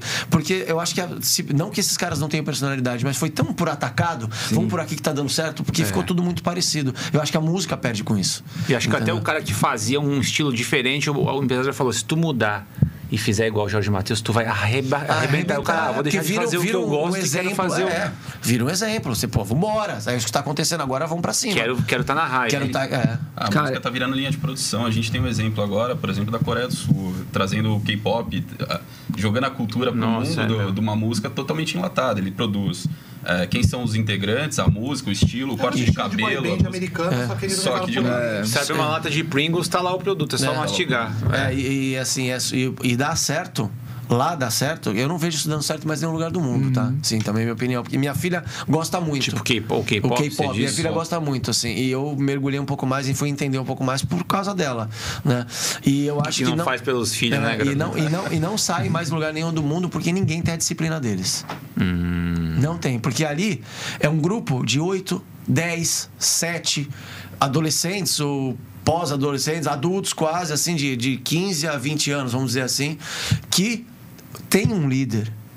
Tem o cara que é o revoltado, tem os personagens. E, são, e eles têm que seguir isso. Não existe ego. É um padrãozinho. É um padrão. E assim, eu não vejo mais isso em lugar nenhum do mundo acontecer.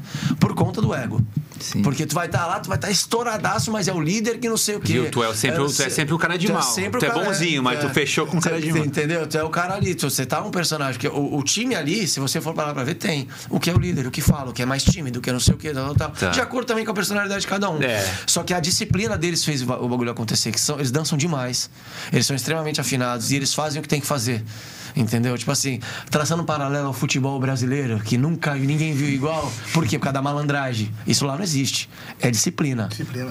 Entendeu? O Jackson 5 passava por isso, né? O Jackson 5 foi um exemplo, mas na época É. onde se a chibata do pai cantava, É, a chibata é. do pai cantava, hoje o pai vai preso. É verdade, não existia Entendeu? essa coisa da gravadora, mas a ideia do, do Jackson pai era: vamos montar aqui, o, o Michael tá aqui É, na frente. e vocês certo? vêm junto e é desse dançar, jeito. É mais calmo aqui, fizeram até desenho deles. Mas É, isso- é- é por aí, o que nasceu lá atrás, mas numa época onde ainda dava. É. Porque hoje em dia, cara, por estar solto desse jeito, eu acredito que você não consiga mais a não ser Mas na é- Coreia e naqui, no, lá- Graveto, o, falando nisso tudo, o Charlie Brown sempre teve um som muito autêntico, né? A gente escuta um- uma linha, a gente, porra, Charlie Brown. Charlie Brown.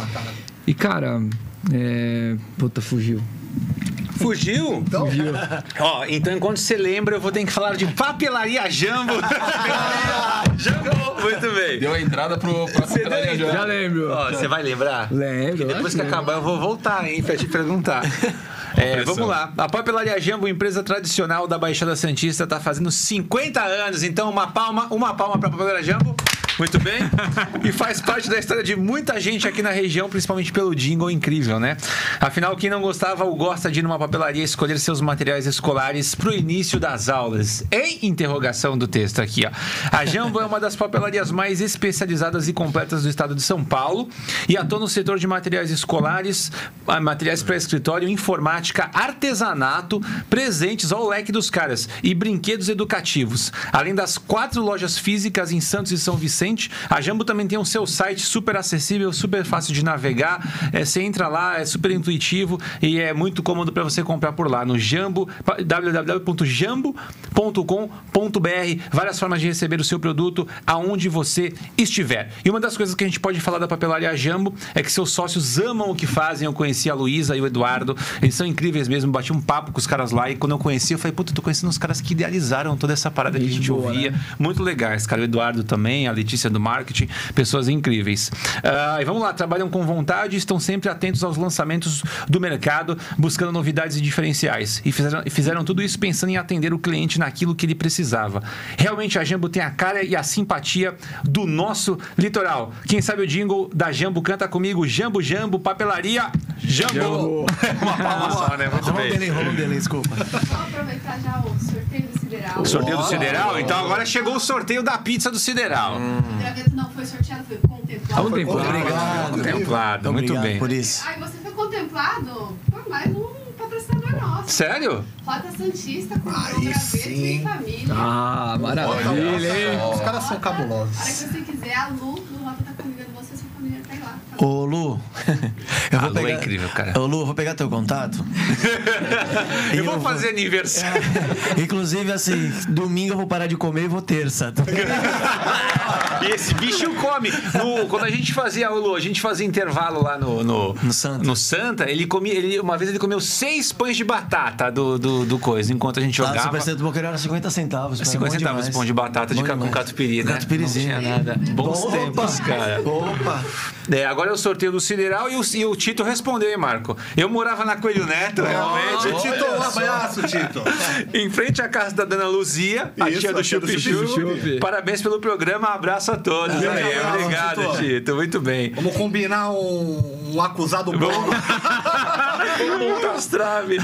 Minha mãe mora lá até hoje. A tua mãe tá lá, Minha Márcia, tá né? lá. Dona Márcia, um beijo pra Dona Márcia também. Agora é o sorteio dele, então agora é da pessoa que marcou três amigos, quatro, é três amigos, né, pra ela ir junto. Três E já tem aí o A sorteio, né, produção? pizza. Então, quem ganhou aqui foi o Rodrigo Ventura Souza. Rodrigão, é marme- marmelada, hein? Marmelada. Isso é marmelada, hein? Eu acho que esse sorteio. É o seguinte, ganhou, né? Rodrigão, um beijo pro seu Erivaldo, que é orgulhoso do filho. É, Tem uma história muito boa que você pode contar a história do seu Erivaldo. O seu Erivaldo é o seguinte: é o graveto, só que eu acho que não conhece. O Rodrigo era um amigo, era um amigo que a gente conhece. Não foi marmelada, foi sorteio mesmo, viu, gente? É, é, o pai dele é muito orgulhoso dele. Pô, Rodrigão, ele fala com a voz assim, né? O pai dele. Pô, Rodrigão, meu filho é o seguinte, mano. E aí é o seguinte: a gente tava jogando bola na praia e o pai do seu Erivaldo e o do Rodrigão. O que foi? Parece a voz do Mickey, né? Mas é mais ou menos assim. O Rodrigão é o seguinte, pô, ele é. E a gente tava jogando bola na praia e o, e o Rodrigão, o Rodrigo, e o pai dele ficaram no mesmo time. Beleza. E ele é muito orgulhoso do filho dele mesmo, pô, porque o moleque é, pô, estudou pra caraca, isso ali é super interessante, é maior crânio mesmo. E aí, o pai Gente dele cobrou demais. lateral, gente boa demais, né? Cobrou lateral, fum. A bola deu um kick, o Rodrigo pegou de prima de vôlei e fez um gol no ângulo, bicho. Nossa. O pai dele já é orgulhoso, ele veio de lá, onde eu tava. Já, e veio falando sozinho, porque o Rodrigão é o seguinte, pegou de canhota, rapaz. Pô, o Rodrigão, ele não parava de falar, cara. Mas de longe eu já vi ele fazendo uns trejeitos assim. filho único, né? Filho, Pô, o Rodrigão, porque o Rodrigão com canhota. Nunca jogou bola, o Rodrigo. O Rodrigão com- Só surfava, Primeiro velho. gol da carreira. O primeiro gol. um beijo pra Dona Heloísa, pro Rodrigo, pra família, pro Serivaldo também. Sensacional. Aí, quem ganhou é só entrar no, no galera do bairro lá, falar, ó, foi eu que ganhei aqui a pizza do, do Vai Sideral. lá, dá um abraço no Tito, pega uma pizza. Tem um, tem um certificado aqui, Tem. ó. Não, não é só chegar e ganhou. Tem um certificado timbrado aqui, não sei se É um é. convite de casamento, É um né? convite de casamento, lá, ó. Isso um aqui, diploma, ó. cara, alto pra relevo nos trabalhos do, da, da faculdade, a gente fazia alto relevo, assim, ó. fazia. O graveto tá escrito em ouro. Então, do graveto tá escrito em ouro, carimbo com cera. Vou enquadrar, vou pendurar na minha sala. pô. Muito bom. Agora sim, eu Legal. vou fazer um xixi enquanto você. Vai lá, vai lá. Não, tá- a gente tá falando de a música ser hoje encaixotada, né? e Muito parecida, e eu falando da, da autenticidade do, do Charlie Brown, Charlie Brown. né? Sim. Não, eu queria entender contigo como que era o processo criativo, Tá. assim, se tu tinha liberdade pra fazer a tua trilha ali da bateria, Sim. ou se de repente era um negócio mais imposto, ó, vai fazer assim. Como Certo. que era esse processo aí? Fala pra É, então, o legal, claro, você tem uma visão de fora como fã, né? Você pô, escutar aquelas músicas, você falou, tem muita Animal. personalidade em cada guitarra, baixo, voz, batera. E mas sempre tive essa curiosidade de saber como é que era. Quando eu entrei na banda, eu entrei no meio da turnê do álbum Ritmo Ritual e Responsa. E a gente começou o processo de, do que viria a ser o Camisa 10 Jogar Bola Até na Chuva. A gente até ganhou um Grammy com esse disco. Né? E aí, no, no processo criativo, enquanto a gente estava ensaiando, até pra turnê, a gente começou a fazer um embrião do que vinha a ser as músicas do disco. O Chorão, o Thiago vinha com as ideias de guitarra, o Heitor vinha com as ideias de baixo. E o Chorão deixava muito claro pra mim que era carta branca mesmo. Legal, Assim, ó, você tá é aqui pra legal. botar a tua cara no som, tua personalidade no som. Se eu achar que tá muito fora, a gente vai dar uma pá, mas a parada aqui é contigo. Entendeu? Não tem essa de, ah, vem por aqui, faz aqui, porque é que nem prova com consulta, né? Sim. Você vai lá, só reproduz. Não Então... chegava e ficava, não, eu quero assim. Não, deixava tudo não, trabalhar. é, justamente pra, pra, pra expressar mesmo, pra botar pra fora a tua, tua, o que tu estudou, da onde tu veio, o que, que dá pra agregar. isso, né? É. Pegou o teu estilo. Exatamente. É, A escolha foi em cima dessas coisas. Eu não sabia, porque a gente não tinha participado de um processo autoral ainda juntos. Eu só estava reproduzindo, né, o que vinha. Claro, já colocava minhas coisas coisas, né? Nas músicas, eu tinha essa liberdade também de colocar minhas Essa, coisas. já dava umas viradas. Já, já fazia do meu jeito. Claro, também sem quebrar o, o- Sim, o propósito do que era a música, mas eu fazia as, as coisas onde eu achava interessante, ele sempre liberou ali. E quando veio o processo criativo, mais ainda. Então ficou carta branca. Isso eu achei bem legal. Legal. Porque você consegue botar pra fora tudo que você tá pensando daquele som. Aí junto a gente vai lapidando, né? Até chegar no, no, no processo final do que vai se tornar o disco. E tu tinha prazer em, criar? Até hoje, muito é, o que eu animal, amo né? fazer, é o que eu amo Muito fazer. Tá, Em todas as bandas que eu participei, que eu gravei, artistas e tudo, eu, eu sempre deixava muito claro, nada contra, pelo amor de Deus, quando tem um produtor com o escrito da bateria pra você ir lá gravar, mas eu prefiro que outro cara faça, outro batera faça, porque você vai reproduzir. Eu, eu gosto de criar, eu gosto de ouvir, entender, botar a minha cara ali, em cima disso a gente pode lapidar junto, entendeu? Eu prefiro dessa forma. Legal. Graveto, Às vezes a gente falando com, com você que a gente tá- se, se coloca às vezes na, na posição de fã também. É, Ah, legal. Então, assim, família, meu, meu primo batera, meu irmão batera, então assim, é, música é, é muito forte na, acho que na vida do- dos três aqui, ainda mais o, o, o rock and roll. Desse álbum, o Camisa 10, né, qual, qual que é o, a música que, que imprime mais a tua personalidade? A gente sempre falando da personalidade do rock. Qual que é a, qual que é a música que você falou, cara, essa tem a minha alma aqui? Tá. Qual que mais representa, né? É, assim, é, dentro do disco tem algumas coisas que acabaram ficando mais emblemáticas, assim, de bateria pra galera, assim, que eu, que eu fiquei muito feliz. Então, se você ouvir, por exemplo, a, a Me Encontra. A Me Encontra tem um C que tem um mini solo de batera ali. Tem uma parada que acabou uma virada pra voltar pra parte cantada, que ela Nossa, a ficou. é. Ela ficou muito, muito na cabeça da galera, essa virada é falada até hoje, né? Aí tem uma música que chama Inabalavelmente, que é um reggae, que eu faço uma onda toda, toda diferente, com cowbell e block, tudo gravado ao mesmo tempo e tal, também registrou bastante. E os cortes, né, que é mais um, uma pancada do disco, que também traz aquele nosso lado pra Sport Bar e Rayovac. Deixa isso claro, né, na veia, né? Legal. E Desculpa, eu passo na frente, viu? Eu fui um desatento agora. Tem, tem algum trabalho, alguma música que você fala, pô, hoje ela gravada, tocando, fala, pô, podia ter feito diferente ou Cara- maturado um pouco mais? É, eu, eu, eu consegui desencanar disso de um bom tempo pra cá, porque a gente brinca que fala que a música a gente não termina, a gente desencana. Porque tu vai tu constrói a música, tu escuta, pô, legal. Dia seguinte, Passa a dar uma pincelada. tu fala, ah, não, peraí. Dia seguinte, você vai deixar, o disco vai durar oito anos pra fazer. Vai virar um Chinese Democracy. Exato, é. 18 anos pra ficar pronto? Chai de democracy.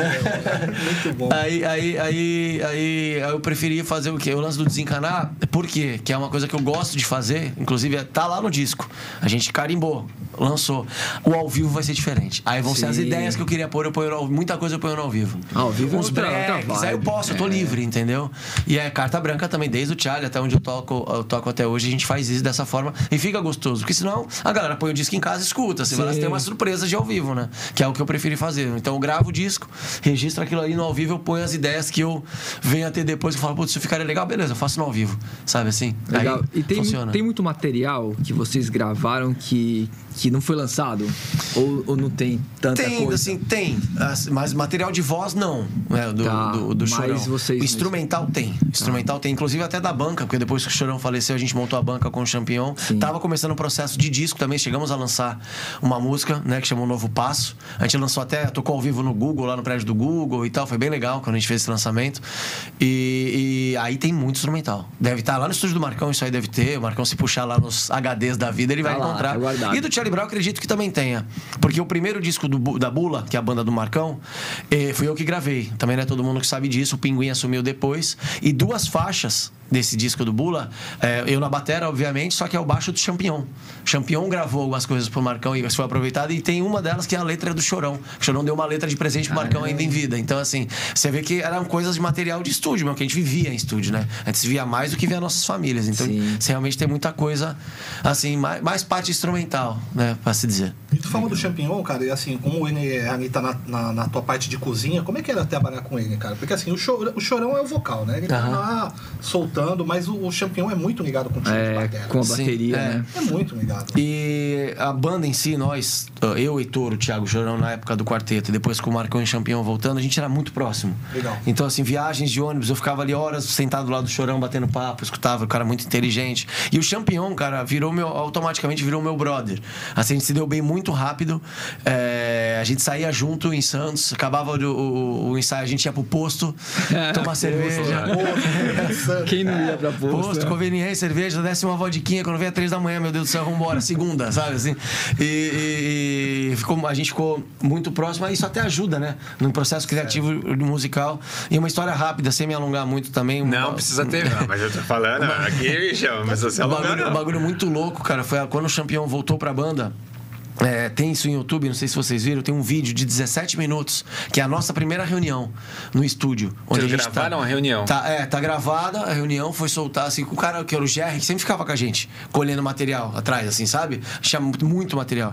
E ele filmou essa primeira reunião, que foi o nosso encontro ali, nós cinco. O Chorão fala muito, fala de mim, fala, cada um fala de si, porque o campeão voltou, o Marcão voltou, tem uma puta história, né? Querendo ou não, são os quatro da linha de frente comigo. Né? Então foi, foi muito louco essa primeira reunião. E a gente estava no, no processo de gravação da música Céu Azul. Que ela foi feita no, no, no finalzinho do ano, assim, de 2010 para 2011. Mas a gente foi gravar lá em 2011, meio mais pra frente. Né? A gente chegou a lançar no DVD, chegou quem faltava, que foi o último DVD que tá no YouTube, tá lá como música inédita. O Chorão fala, música nova, e ninguém canta, assim, é muito louco eu ouvi isso hoje, né? É, Só fala- vocês, eu esqueci, ninguém sabe, cara. Foi a música mais tocada de 2012, essa música, era do ano, assim, a Céu Azul. Então ela tem um, um valor. E eu tinha gravado um carrom na casa do Thiago, no porta-estúdio, no quarto, assim, do Thiago. Caraca. Thiago gravou um violão e o Champion foi lá conhecer a música e pôs um baixo. Gravou lá. E, ok. Tava pra- jantando, eu falei, deixa eu ver aqui, só pra ver. e foi, resolveu lá, ok. Mas aí foi, a gente foi pro estúdio mesmo, gravei a batera, valendo, que é outra dinâmica, né? Outra coisa. O, o Thiago pôs o violão e o Champion foi pra gravar o baixo. Ele começou a fazer umas linhas. Ele, cara, não tô gostando, não tô gostando. Traz aquela gravação que eu quero ouvir o que eu fiz lá pra de repente me entender. Ele colocou. O, o, o Elinho, que era o técnico lá, que pilotava a, a máquina lá no Mega, falou, pô, botou. Só que ele botou o baixo que ele gravou pra ele ouvir junto. Que ele gravou lá na casa do Thiago. Que ele botou junto com, com a minha bateria gravada na hora e o violão do Thiago gravado na hora. É esse baixo que tá lá. Ele nem gravou mais. Aí pegou aquele, deu pra, Aquele pra... se- Caramba. inteiro. Então a gente se identificou sem tocar junto. Caraca, sacou? bicho. É. Que Isso puta é- é convergência muito de louco, tempo, muito- espaço é, e... ele, ele tava tocando na hora ali e falou, mano, não, não tô gostando, não tá vindo. Ele pegou o baixo que ele pôs lá, eu tava tocando carrom. Não o tinha- carrom é sentado em cima, é três, sei lá quantos sons que saem dali, três ou do- dois? Dois, três ali, só pra fazer uma marcaçãozinha. Ele pôs aquele baixo, aquele baixo foi pra música. A gente falou, opa, acho que temos uma liga aí. Aí começou a brincar nisso e ficamos brothers aço, sabe? Que legal isso, É, hein, cara? Bem legal. O Graveto, tu sempre foi um cara muito simples, cara. Desde que eu te conheço, assim, da faculdade, tu sempre foi um cara muito simplão. A gente se, conversou nesses intervalos todos. Sim. Sempre foi a mesma pessoa. É, mas a gente sabe que, cara, é, essa coisa da vaidade da fama, muita gente em volta quando não tinha tanto antes, agora tem Aham. e tal. Em algum momento, tipo, a pergunta muito clichê, te subiu a cabeça, é muito assim, mas em algum momento você teve que brigar, porque eu tenho certeza que não te subiu a cabeça. Aham. Mas teve que lutar para que não subisse? Não. Não? Não, porque foi como, assim, foi como eu vi lá com o Chorão no começo, principalmente. Ele sempre deixava muito claro, as coisas, eu me espelhava muito nas coisas que ele fazia ali e, e- a forma com que ele lidava, que ele sempre deixava muito claro que eu tinha um sobrenome agora, que era o Charlie Brown, onde eu carregava, onde a primeira palavra ali era disciplina e a segunda responsabilidade. Então eu não tinha tempo de ter ego, tá ligado? Eu precisava o tempo inteiro tá provando, não pra, pra provando pros caras, mas provando por que, que eu tinha que estar ali, por que, que eu ganhei um Grammy. É porque você tá arregaçando É. aqui. Por que, por que que eu ganhei? No primeiro disco que eu gravei, eu ganhei um Grammy. Por quê? Então tinha que estudar mais pra estar sempre, sabe assim, não me acomodar. O fato de você não se acomodar não te deixa ter tempo de tego. Entendeu? Nem quando você ganhou um Grammy? Não. A gente ganhou. Grammy. É, Grammy parece muito. é, nossa, é, Grammy. É, quando, a gente ganhou, quando a gente ganhou, a gente ficou felizão, mas estava cada um na sua casa. Né? Porque a gente não foi para Essa cerimônia foi em Los Angeles. Vocês não foram receber lá? A gente não foi porque a gente tinha compromisso aqui no Brasil e a gente acompanhou pela internet. E ganhamos, ficamos felizão. Depois chegou, comemoramos, fizemos a nossa festa, vai assim. Comemoramos, mas assim, estudando, fazendo música nova, indo pra show. Quando o Chorão faleceu, é, aí eu, eu gravei dois discos de inédita, né? De autoral, que é o Camisa 10 e o La Família 013, que acabou se tornando um disco póstumo, né? E dois DVDs ao vivo, que é a música popular Caissaro, chegou quem faltava, que tá na internet agora, tá no YouTube agora. O La Família ganhou disco de ouro também. Que você tava incluído nisso. É, também, a gente ganhou o disco de ouro. E o, o- o- a gente concorreu ao Grammy. Só que a cerimônia foi em Las Vegas e a gente foi dessa vez.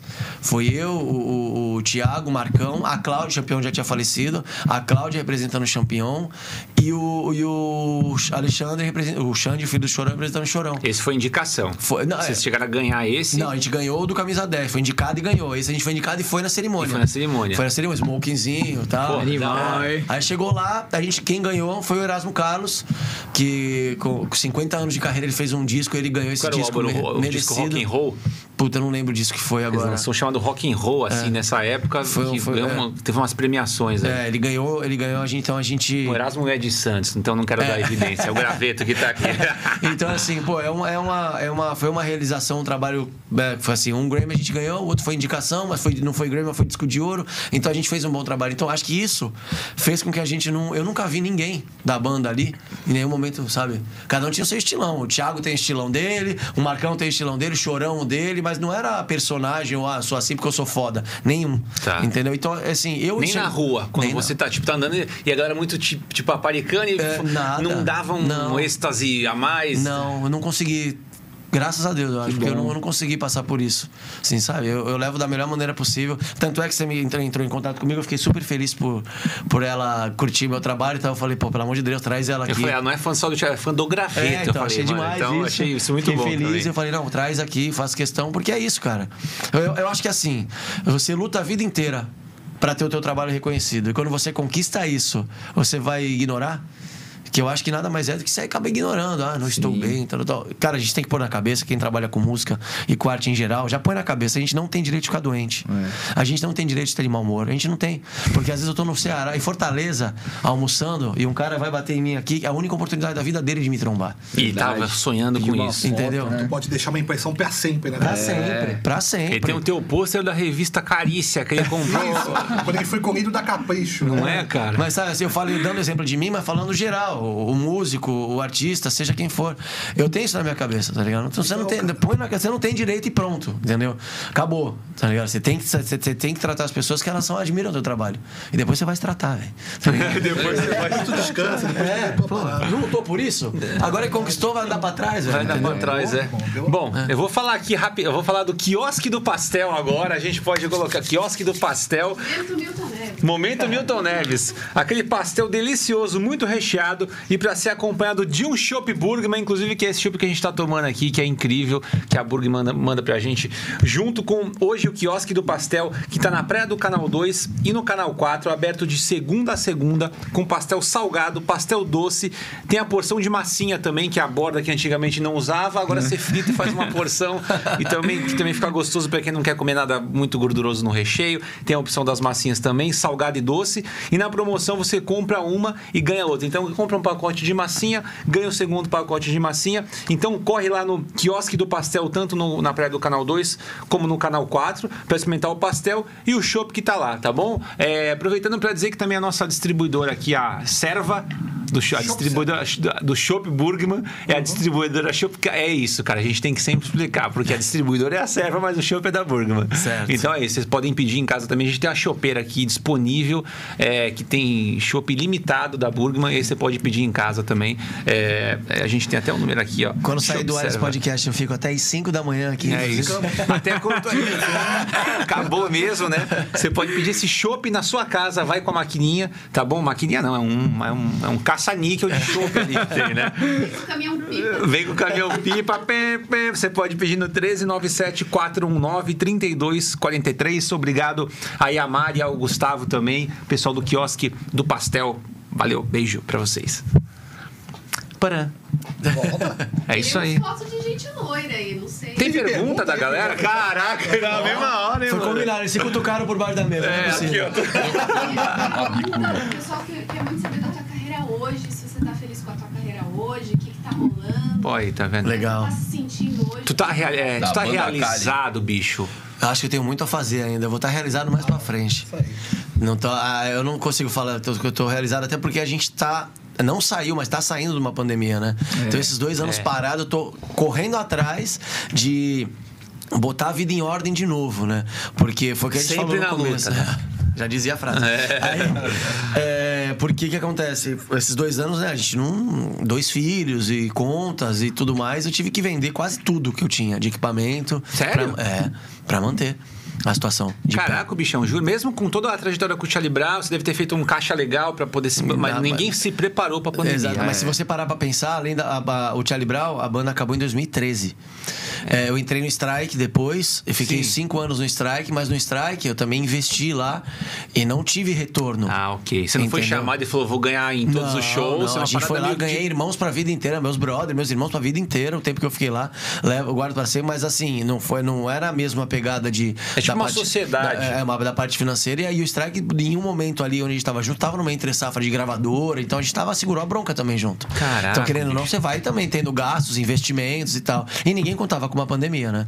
Então, você, quando você investe, investe, investe, você fala, opa, agora tá tudo bem, dá seis meses, veio uma pandemia. Você não consegue, não volta. né? Você tá investindo, de repente, um chinês come um morcego. Aí você fala, caraca, mano, por quê? Exatamente, já dizia os Simpsons, né? Inclusive. Já, né? já dizia os Simpsons. É, aí, aí, aí, assim, então eu tô agora me reestruturando com a, a turnê dos 30 anos, com o trem, a Kali, o próprio Caissara Clã, que a gente pode comentar um pouquinho sobre tudo daqui Vamos a pouco. passar pra isso. É, mas é, a questão da realização, eu acho que não é só questão financeira, mas eu me vejo tendo muita coisa pra fazer. Ainda assim, entendeu? Quero ainda construir lance de festival, tá encabeçando festival pra trazer banda nova, sabe? Ainda tenho, eu tenho, tenho coisas em pauta ainda pra, pra fazer. Você acha que Santos é, tem essa dificuldade de começar a abrir para quem é daqui é, e, e- e sempre teve aqui?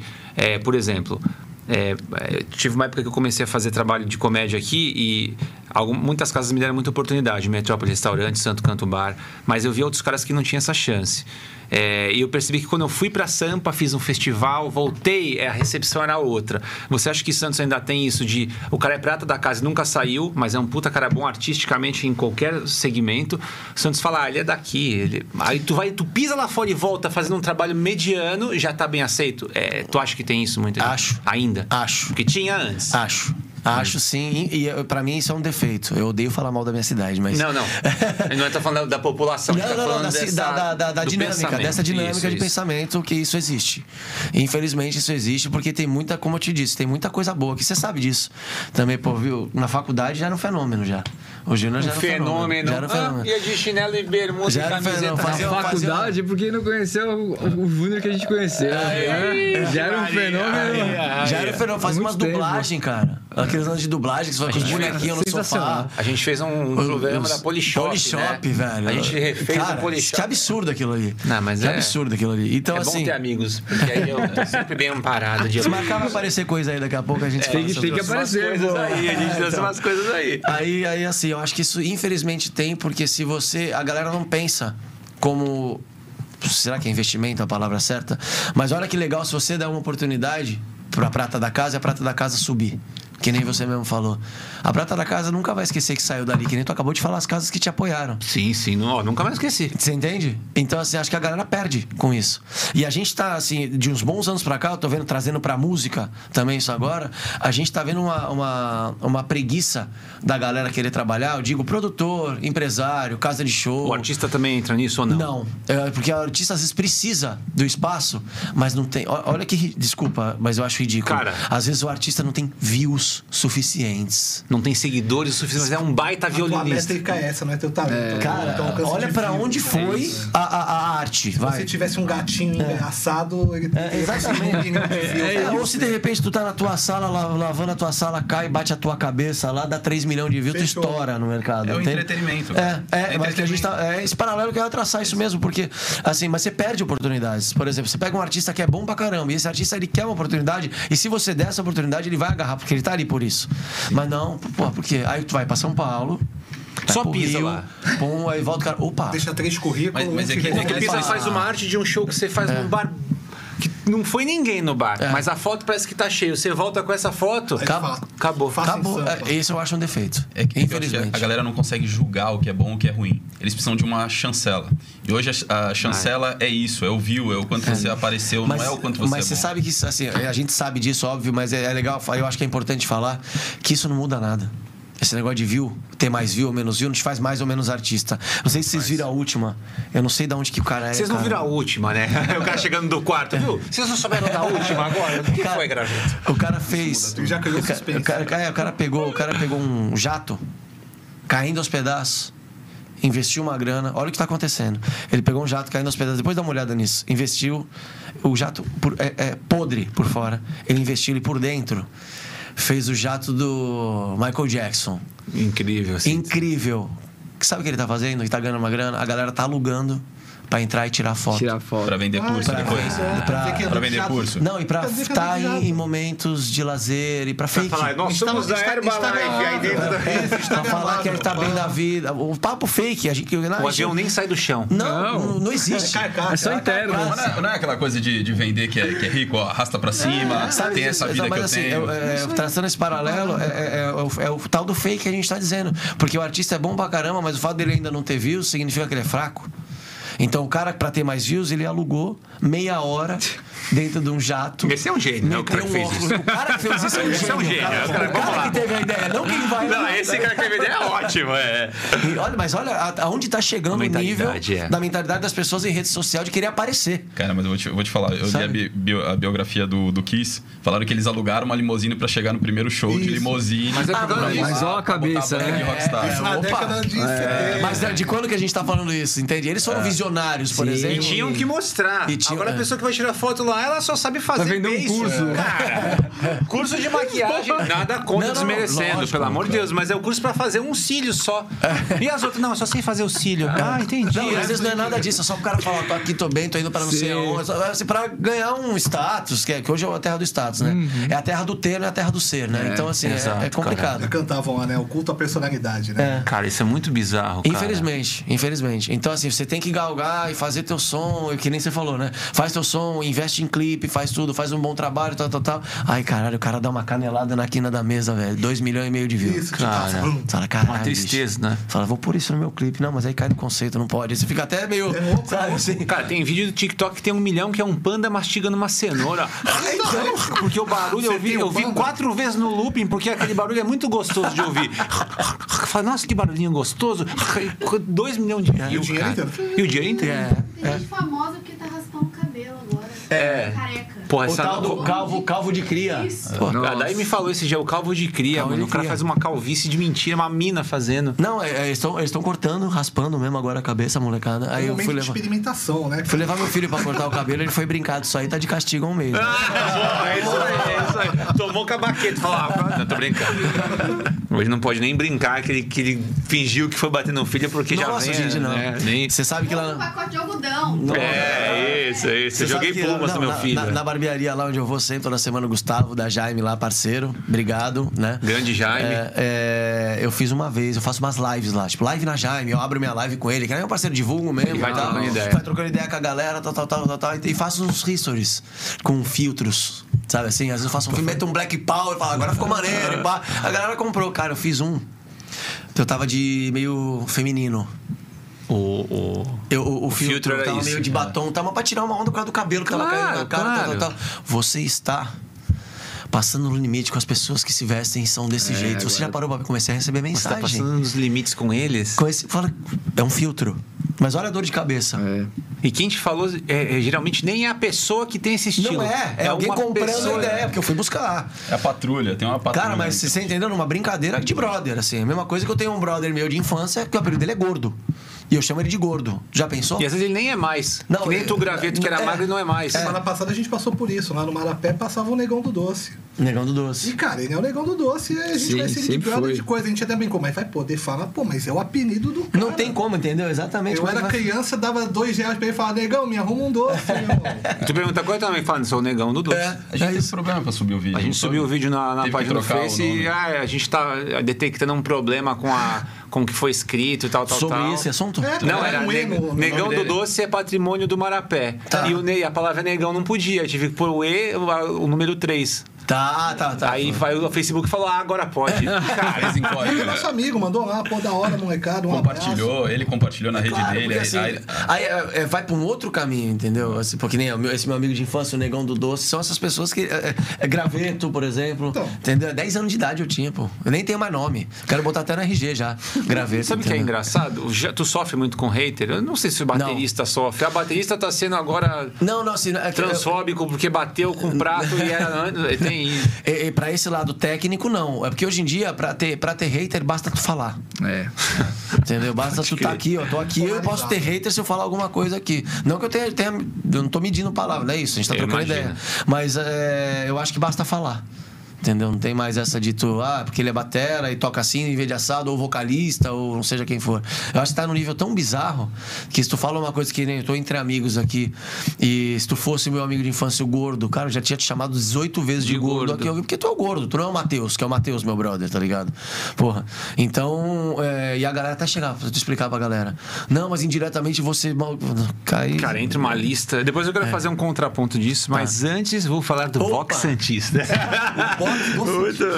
Quem tá com a gente aqui também é o pessoal do Box Santista. Quem conhece ele com mais de quatro décadas de tradição. O Box Santista passou do pai, o famoso seu Otávio, pro filho querido Alex, que tá assistindo a gente.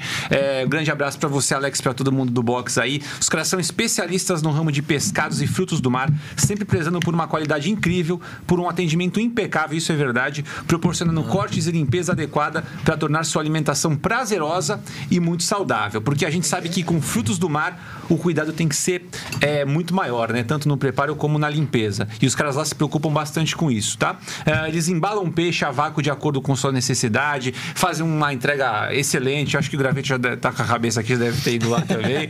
Eles têm um delivery que atende Santos, os municípios vizinhos todos, São Vicente, Praia Grande, aqui na Baixada Santista, Guarujá. ABC e São Paulo, todas as quartas-feiras os caras fazem entrega, porque eles fazem um negócio de Caralho. selar vácuo agora.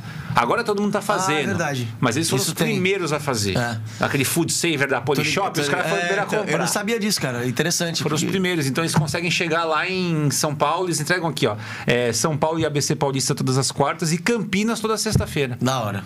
Então, se Isso eu não sabia, não. Campinas- Tava rolando daqui pra lá, não sabia. Cara, os caras são incríveis lá. Então as tuas encomendas são embaladas a vácuo e refrigeradas adequadamente para quando chegar na sua casa parece que acabou de pescar, entendeu?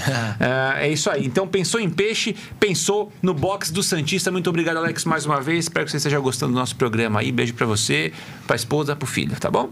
Meu irmão, eu- a gente escapou uma coisa na pauta, eu queria te perguntar, porque a gente bateu um maior papo legal de, de, de lugar top. Foi divertido falar de você entre nós. Muito legal, mas se liga, teve algum show que tu foi? Qual foi o pior lugar que tu tocou assim? Ah, boa. Não é um perrengue. Seja pelo local ou por Tá. alguma história. Não, perrengue tem até hoje, tá bom deixar isso claro. Não para, né? Não para. O lugar, assim, pode ser o lugar, pode ser alguma coisa que acontece com o instrumento, pode ser a logística de show. Tem, existe perrengue até hoje. Acredito que você também passa por isso em shows que você vai Oh. fazer. É, cara, mas eu foram dois aqui. Tem um lugar, teve um lugar que eu toquei. Que eu não vou lembrar o nome, que nem existe. Foi um lugar que durou pouquíssimo tempo. Era Não uma, toa, uma- né? Era uma, horror, era uma quebradinha do canal 2 ali. Minha mãe foi comigo porque eu toquei com 39 de febre e tinha assim, 14 pessoas no lugar e não tinha som. E a gente teve que se virar. Assim Ma- mesmo? é, mas e um outro foi. Não tinha som? É, chegou lá, tava. Não tinha. Toca aí. Mas e? Mas toca o quê? Então. A bateria ainda sai, né? Ainda sai, mas e aí? E o resto das coisas? Era um cara cara tivemos que Era improvisar. um, aí. era um vocal gritando, né? Não, foi engraçado. No começo um pivete, assim. E teve uma outra que é legal até falar, que foi no Praia Sport Bar. É mesmo? Foi o Foi no perrengão O pré- lá. ratinho lá, o Perrengado o lá, é. o ratinho, né? Com aquele bigode. Então, ó, aos 50, eu não sei mais como é que tá o tempo nosso aqui, é, tá menos 56, não sei se é temperatura lá fora, se é o. se, se Santos já virou o. Mas enfim, agora a Graveto vai dar o nosso corte, o perrengão no Praia Sport É. Bar. Cara, eu tava com bombers, Certo. né? Na- a gente foi tocar e começou o show, assim, é, a bateria da casa pra todas as bandas, né? Só vai trocando os, os músicos e tal. Mete o prato, né? De repente. É, eu levo meus pratos, minha caixa, meu pedal, meu banco, vai. Sabe assim, cada um leva o seu particular e as baquetas, né? E aí eu montei minhas coisas, a gente começou, a gente fazia uma intro. Antes de começar o show, só instrumental, aí o Matheus, que era o vocal, vinha e plau, começava o show. Na intro, Tipo assim, 15 segundos de show, estouro a pele do bumbo. Mas eu não estouro a pele do bumbo, tipo, ah, estourou, vamos fazer uma gambiarra. Cara, acho que a bateria tava tão velha e tão gasta que a hora que eu. Que, azar, né? Que eu bati no bumbo, ela abriu e ela caiu, assim, ela desabrochou, assim, parecia uma flor aberta. Acabou o show em 15 segundos. Aí aquela galera que tava toda pra ver nós, olhou pra cara do outro e falou assim: ó, vocês têm paciência aí? Segura aí. Peguei meu carro. Fui pra minha Você casa. tinha um Corsinha? Eu, ti- eu tinha. que é bom de É Santos, minha né? mãe. É minha mãe. Eu Você tinha um Corsinha preto? prata. Você tinha um. Corsinha pre- É. Peguei o carro. Fui pra casa, peguei o meu bumbo na minha bateria. Vol. Voltei, joguei no carro, cheguei lá, tava todo mundo sentado. Esperando. Esperando. Aí voltei, coloquei o bumbo da minha bateria, aí, aí montamos a parada toda, aí rolou o show. Baita show. Baita show, Mas, mas. é um foi um perrengue que virou um respeito. É, né? mas pensa que assim, acabou o show em 15 segundos. Tá ligado? E Vamos lá, Tata, Não, é, foi tipo isso. Aí, aí a primeira coisa que eu falei, Rato, pega aquela pele lá pra gente trocar ele. Pele do quê? Eu falei, não, não, do ele bumbo. falou. É, do bumbo aqui. Eu falei, ô, irmão, isso aí tá uns 5 anos aí, né? Tu derrubou, agora já era. Foi tu, é, inclusive, tu tem que comprar outra, tá ligado? Mas ó, o bom é que é Tá no Santos. contrato, vai ter que arrumar uma pra nós. Se fosse em São Paulo. Cachê ele 15 falava, reais pra cada um. Se fosse em São Paulo, vou sair da Zona Norte pra pegar a leste. Ah, e acabou, eu não, é- O show, o show era sábado, tu faz segunda, né? É, não, tô em São Paulo. É, é. Que legal. Obrigado. Imagina. Tá boa? E vocês na faculdade? Porque vocês só ficam falando. Ah, é, e as fotos? E aí? conversa. Ah, eu e meu amigo Que a na gente tem faculdade. as fotos aí. Olha Cê- o papinho de cu. É, não tem nada, não tem nada. Acho que nem se conhecia. Só Na pra verdade, é tudo pra, pro programa, é tudo pro programa. É tudo pra programa.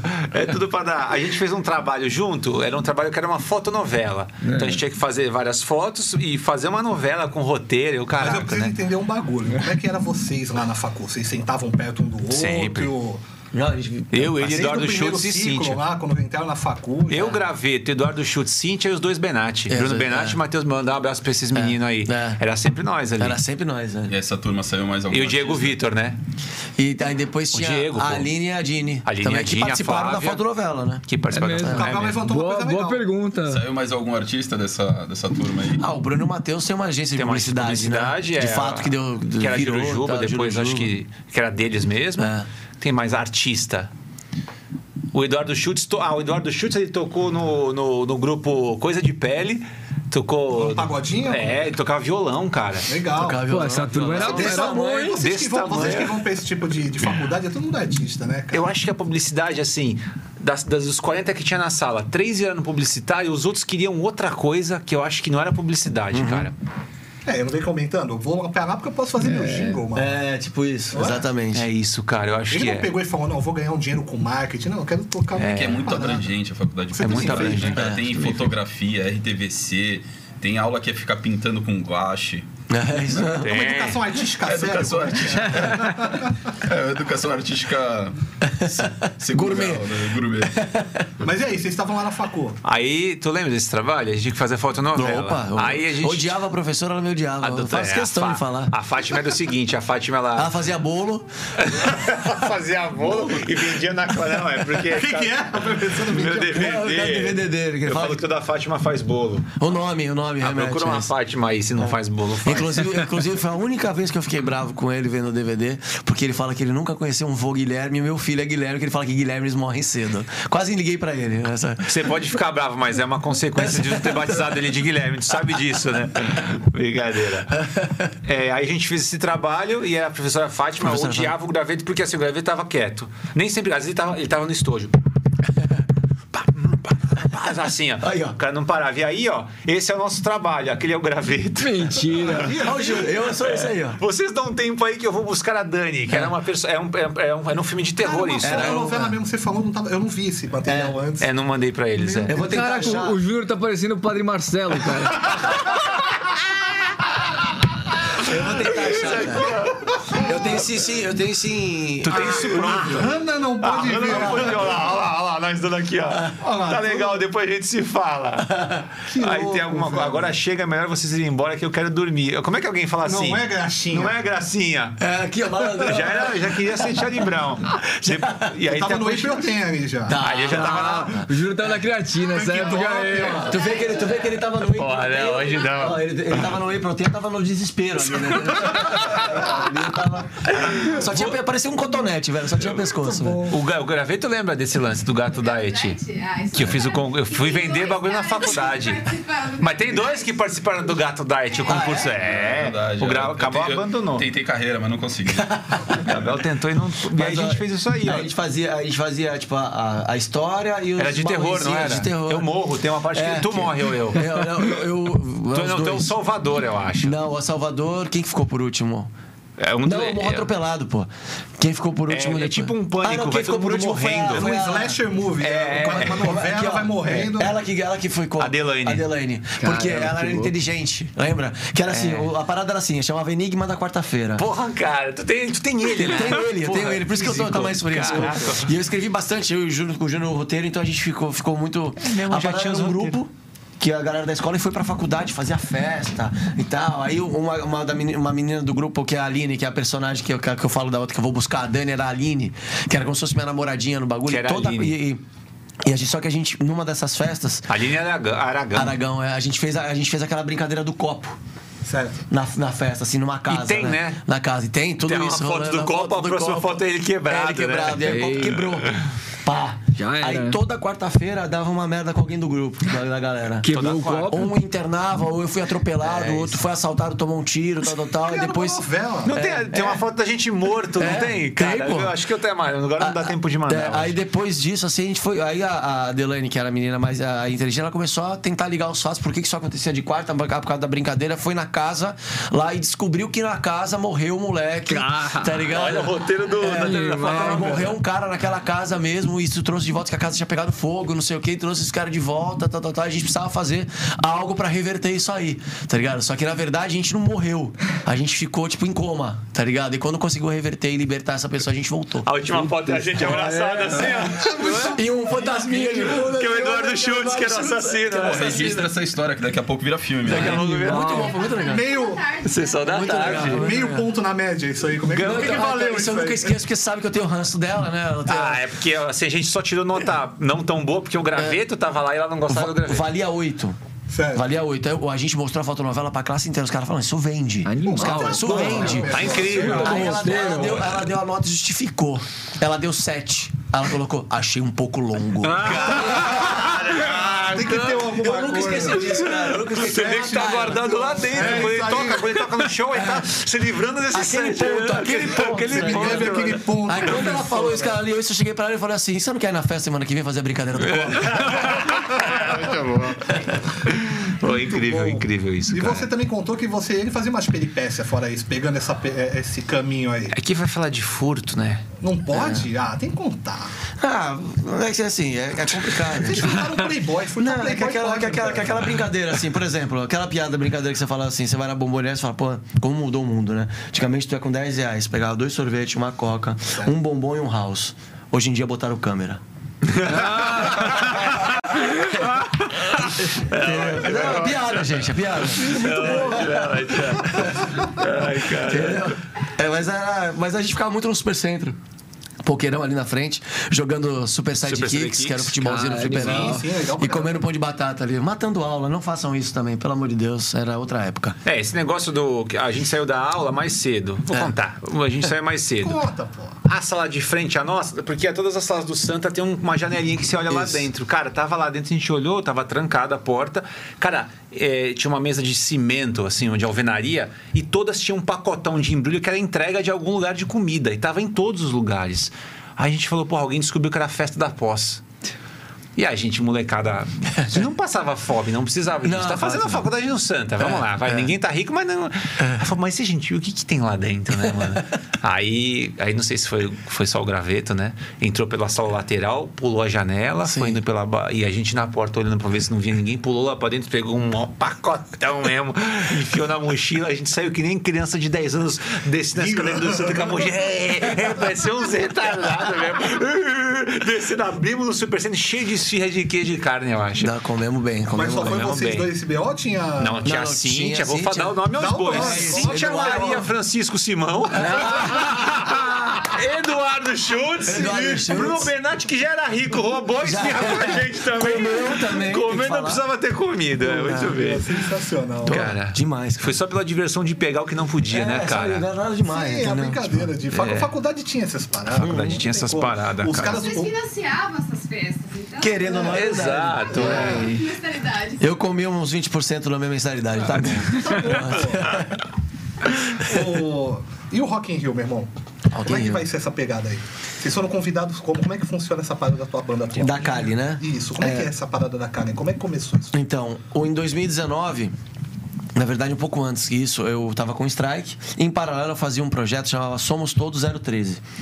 Que eu, junto com o sócio meu, ele fazia a parte administrativa, eu fazia a parte artística. Então era eu representando o Charlie Brown, com convidados amigos da música. Então vinha o Thales do Maneva, os meninos do 1 Quilo, os meninos do do Cone Crew, é, Tico Santa Cruz, Digão do Raimundos, é, quem tinha, tivesse agenda. Eu tinha músicos de apoio pra tocar comigo, a gente fazia homenagem ao Charlie com esses artistas no palco cantando. E eu fechava algumas festas de faculdade. Um desses meus convidados era o Egípcio Certo. que era do, do Tijuana, se desligou do Tijuana em 2017. Nessa, mais ou menos nessa época que eu fazia esse meu projeto, a gente estava no aeroporto para ir pro show, uma festa de faculdade. Era até, era até em Brasília, que o Digão participa, se eu não me engano, foi esse. E ele comentando comigo ali na fila do, do embarque, ele falou: Ó, eu tô saí do, do, do Tijuana, eu tô fazendo um trampo novo. Eu não sei ainda como é que vai ser, se eu vou lançar solo, se eu vou lançar com banda, mas quero fazer banda tal. Tô aqui três músicas. Não tinha nem nome, não era nem Cali, nem nada, né, ainda. É, eu falei, pô, ele assim, pô, eu falei, quero ouvir, tô curioso, né? Aí eu ouvi, fui ouvindo no avião assim, eu falei, mano, bom pra caramba isso aqui, cara. Voz de violão, eu falei, mas e aí, como é que é? O que você tá pensando em fazer? Ele, não, quero, vou gravar. Tô com o Léo, tá, o Fuad, Fuad, percussionista do Capital Inicial, fiz a turnê do acústico, já tinha tocado com, com o Tijuana também. E o Léo é um fenômeno da guitarra, menino novo, mas fenômeno, tá com a gente. E ele falou, não, a ideia é gravar. Eu falei, tá, mas quem que vai gravar a bateria disso aí? Ele assim, porra, não sei ainda isso que é. Eu falei, não sabe não. Tu me lá- Não sabe. Não vem, conhece que eu que vou gravar. Jura que tu faria? Eu falei, porra, tá louco? Puta som, conta comigo, tô dentro e tal. Aí até o processo rolar, das guias de gravação pra formar um disco leva tempo. Nesse meio tempo, o Strike tava com uma ideia de fazer um disco novo, né? Que eu, que eu acho totalmente válido e justo, uma- só que com uma roupagem diferente, experimentar. Pô, os caras têm 15 anos de carreira. Dentro desses 15 anos, 5 foram comigo ali. E eu, pô, os caras me apresentaram, o Trampo falou, "Ó, a gente tá com ideia meio disso, o que, que você acha? Eu falei, cara, eu acho que vocês podem fazer o que vocês quiserem. Eu não acho que é uma boa isso agora. Assim, não me vejo na parada agora. E se eu não tiver 100%, eu não quero ficar. Tá ligado? Assim, eu não consigo. Ah, vamos aí, eu não consigo empurrar com a barriga. Pô, meia bomba não dá. Não né? dá, cara, não dá, não tem condição. Aí eu virou cheguei pros caras, conversei, falei, mas fica à vontade, tal, tal, tal. Eu prefiro sair e buscar meu caminho, entendeu? Os caras, não, lógico, mas tem a moral de ficar. Eu falei, porra, não vou sair, pô, valeu, fica com Deus aí, já é isso. Fiquei ainda seis meses na banda cumprindo a agenda até eles acharem um cara, é, só pra não, né? E dentro desses seis meses veio, vai, eu falei, anunciei isso em setembro, em dezembro foi a gravação do disco da Kali. Aí eu pô, gravei, só que eu gostei demais da parada, assim, sabe? Eu já tava pra sair do strike e tava com planos, né? Que eu, pô, toquei com o Capital Inicial em 2014, tinha a porta aberta com uma galera. Eu pensando, pô, vou sair daqui, quero ir pra algum lugar. Mas, puta, a Kali me pegou, falei, mano, uma banda pra começar, sabe? Eu, Egípcio, a gente começar do zero mesmo, de novo. Galgar aquele- É, pode ser interessante esse começo, apesar do currículo de cada um, É, vai. é bom começar, não é? É gostoso, cara? é gostoso. Você jogava muito Sin City. E eu lembro que a gente conversava disso. A cidade tá crescendo, chega uma hora que você fala, não quero mais, quero desfazer pra começar do zero. Isso, E eu acho que isso reflete um é. bagulho de. é, Começar é legal, né, cara? Pegar um campo aberto e falar, puta, agora eu tô com tudo. Porque, assim, a- o que é a Kali que a galera gosta hoje Você que a viu? gente tá Ligando? Sin City, cara. É pensamento profundo. é- Por favor, um corte pra isso. Por favor. O que eu tenho a ver com Sin City, as cara? Aí, aí, que eu achei muito bom, inclusive. Essa foi foda. Cara, Aí- é pensamentos profundos de quem tem bastante ócio criativo, antiga vagabundagem. Tá bom. E, e aí, assim, porque é gostoso, você cria uma personalidade de som. É, é um HD, é um HD vazio. Sim. Que você tá fazendo ali pra mostrar pra galera um som novo. Porque querendo ou não, puta, tá o graveto do Charlie Brown e o egípcio do Tijuana. A galera já achou que a gente zoa isso até hoje, né? Já achou que o egípcio é, yeah, cheguei, cheguei. o Charlie Brown é assim, e a gente foi pra uma praia que, pô, achei legal pra caramba. E não que o egípcio não, não cante assim, mas ele quis ir pra um la- outro lado dele que ele, pô, na minha opinião, o egípcio é um dos melhores vocais que tem no Brasil. fã. Afinadíssimo, sabe, de palco e tudo. Então, aí criamos a proposta da Kali. Saí do Strike e ingressei na Kali. Come... Aí isso foi engraçado, porque assim, em 2019, começamos um processo. Composição, lança música a música, cada uma com seu clipe pra ilustrar o que cada E uma nessa quer dizer. altura, só música autoral, né? Cara, Só não tem mais autoral, uma não. para de fazer. Mano, Só autoral, com a Kali só. é, o, o show, inclusive, é só não tem autoral. mais isso, É. né, Graveta? De agora você. Vocês estão num. Não é num nível de, ah, estou acima, mas não tem mais esse lance de tocar. Não, só a única Só banda. pra diversão, É, a talvez. banda que eu faço isso, é, que eu faço até hoje, que é a banda que eu tenho mais agenda, inclusive, é o Trem. Que, que o Trem é tributo ao rock nacional. Que tem eu e o Mingau lá, então a gente faz Charlie Brown, Mas é a para Rigor. isso. É, para isso. E tem e show de banda de amigos que a gente gosta. Então a gente recebe Badawi, recebe os amigos da Legal. música pra fazer. É um encontro, É um né? encontro, exato. Aí rola essas músicas, né? E, a gente, e o Trem também tem música autoral. Que a gente não conseguiu escapar disso. A gente tava lá junto e Mingau, porra. Eu vi que em 2021 parece que vocês começaram a É. escrever coisa autoral. Coisa autoral foi temos- 22 agora? Não, 21 pra 22. Foi 21 pra 22, isso. eu vi E a isso. gente tem duas músicas também com trem autorais que a gente lançou pra galera. Então a gente tá, isso tá sempre junto. Legal. Aí o, o que pegou com a Kali, na verdade, foi que a gente foi passando música a música com seu clipe pra ilustrar a sua história. Quando a gente chegou pra compilar o disco, foi, foi fevereiro de 2020. Quando a gente ia começar os shows em março, pandemia. A verdadeira Mas eu tava onda. falar, como é que ia chegar nisso? É, aí foi no- exatamente no final do lançamento do disco pra gente começar a turnê. Você tava com Assim. um clipe, aquele é, usando. É, Cidade dos Anjos, Cidade dos não, Anjos. mas ele Putz, lançou cara. mais uns 3, 4 já, na época tava pronto o trabalho ali. Veio a pandemia, recua tudo. Trem para de tocar, a Kali, as bandas que eu fazia. Faço shows de participação de vez em quando também. Eu pego meu carro, o avião, dependendo da logística, eu vou até a cidade e toco com a banda local. Não sei se eu já te falei isso. Tá Pô, ligado? cara, não, não. É, tipo assim, tá- a banda me contrata, aí eu- a gente negocia lá um repertório, uma parada, eu vou no lugar, na casa, no bar, na cidade e tal, e toco com eles. Sem ensaio, é gig. Sabe, animal, assim, hein? É, faço essa onda com as Caraca, caras também. pô, que da hora É, isso, hein, cara? Faço isso também. isso Então rola. você tem uma carreira solo. É, é. indire- Quem diria que um baterista tem uma carreira solo? Indiretamente tem uma ba- batera solo ali, batera aí solo. Vai, vai buscar a banda nos lugares. né? Caraca, que legal isso. É. E aí a gente foi trabalhando na internet com a, com a cara e agora, e, pô, fiquei- a gente ficou feliz porque pintou o convite do Rock in Rio. Porque o projeto de vocês é novo. É. Aí, de repente, abre essa volta da pandemia e vocês conseguem entrar no, no É, que no palco chama Supernova. Sim. Que é pra bandas novas aí, pra mostrar o trabalho, legal. né, em primeira mão, assim. Artistas dá já agenda, carimbados, mas. É, a gente vai estar no dia 8 de setembro, se eu não me engano, uma quinta-feira, que é o dia do Guns N' Roses. Animal. É. Ô, Ren, fazer uma, uma, uma ida até lá, todo mundo? Será que rola pra gente ir lá pra ver o Guns? Não, eu quero ver o graveto. Temos agenda livre. Temos agenda aí, porque eu não tenho pro mano. Arena, mas lá eu tenho, eu quero ver a banda Se sobrar espaço, a gente vê o Axel Rose lá. Ah, Se sobrar O espaço. cara tá cantando dentro de uma lata, porra. Por parece. favor, cortes pra isso também. Cortes pra isso Vamos também. para o Rock in Rio ver graveto e não Guns. E não Guns. Olha, é, você sabia que, é, que em Santos. Você sabia, pergunta. Você sabia que em Santos, Graveto, tem um shopping da saúde? Tem que fazer eu sorrindo isso. uma, coisa, uma coisa é fato: somos curiosos por natureza e se você não sabia, agora tá curioso para conhecer, tenho certeza. Sabe aquele lugar que você entra e já, já sente os- o aroma das frutas, que você já logo vê as verduras verdinhas, transpirando qualidade e frescor? Então, um lugar que você encontra tudo para sua saúde e bem-estar, do óleo de coco ao abacaxi, da granola ao macarrão sem glúten. Que isso, hein? Quem diria, hein? No nosso Hortifruti é o Shopping da Saúde dos Santistas. São duas lojas, Gonzaga e Ponta da Praia, que tem até o nosso pão de cará de cada dia. Você pode ir no nosso Hortifruti, não tem só isso que eu falei, essas coisas naturais, tipo o cerealista de São Paulo, Tá. só que sem ir pra São Paulo. Aí você vai Legal. no nosso Hortifruti. Muito bom. Tá bom? E lá tem pão de cará. Então tu vai buscar as coisas saudáveis e, e dentro do casaco tu traz pão de cará. Pra tu falar, não, eu sou saudável. Aqui um volumão, que é isso? Nada, é Damasco. Mas cará, entendeu? Damasco. Damasco é muito bom. É bom, né? Então sigam o nosso Hortifruti aí, nosso Hortifruti, é, tanto no Instagram como no Facebook, nosso Hortifruti Santos, tá bom? Pra você achar com mais facilidade. Obrigado ao Barreto, ao Júnior, beijo pra Mari e pra Brenda também, beleza? Enfim, é isso aí. É Beleza? isso aí. Tem que dar os. as- Pode continuar, você A gente tava- respirou pra perguntar. Tava falando da banda, da banda Kali. Qual que é a música hoje de trabalho de vocês que vocês estão puxando? A gente acabou de lançar o que seria o primeiro single do disco novo, que chama Lifestyle. é, que a gente vai vindo com o segundo disco já, já está gravado. Tem a participação do PJ, baixista do J Quest, e mais uma galera de peso que a gente Já vai. tá no Spotify? Ah, essa música já tá. Já tá no Spotify. Então, chama Lifestyle. Spotify Lifestyle com uma É. banda a banda. Cali. A banda Cali, perdão. É, essa hora da noite já começa a banda Cali. Legal, legal. Quer foi perguntar mais alguma coisa? Porque eu já tenho uma caralhada de coisa pra perguntar. Pode, pode perguntar. Eu tô aqui sempre ponto com gavetas abertas. Não, é, eu gosto muito de perguntar sobre, sobre a, a parte interna, como fica a tua cabeça, como é Sim, que fica claro. o teu. É, é, é, não não é coisa só do artista, é do ser humano, né? A gente ter, é, internalizar algumas coisas. É, o processo de pandemia, assim, o, o Gabriel perguntou isso pro Vavá e pro Márcio que estiveram aqui.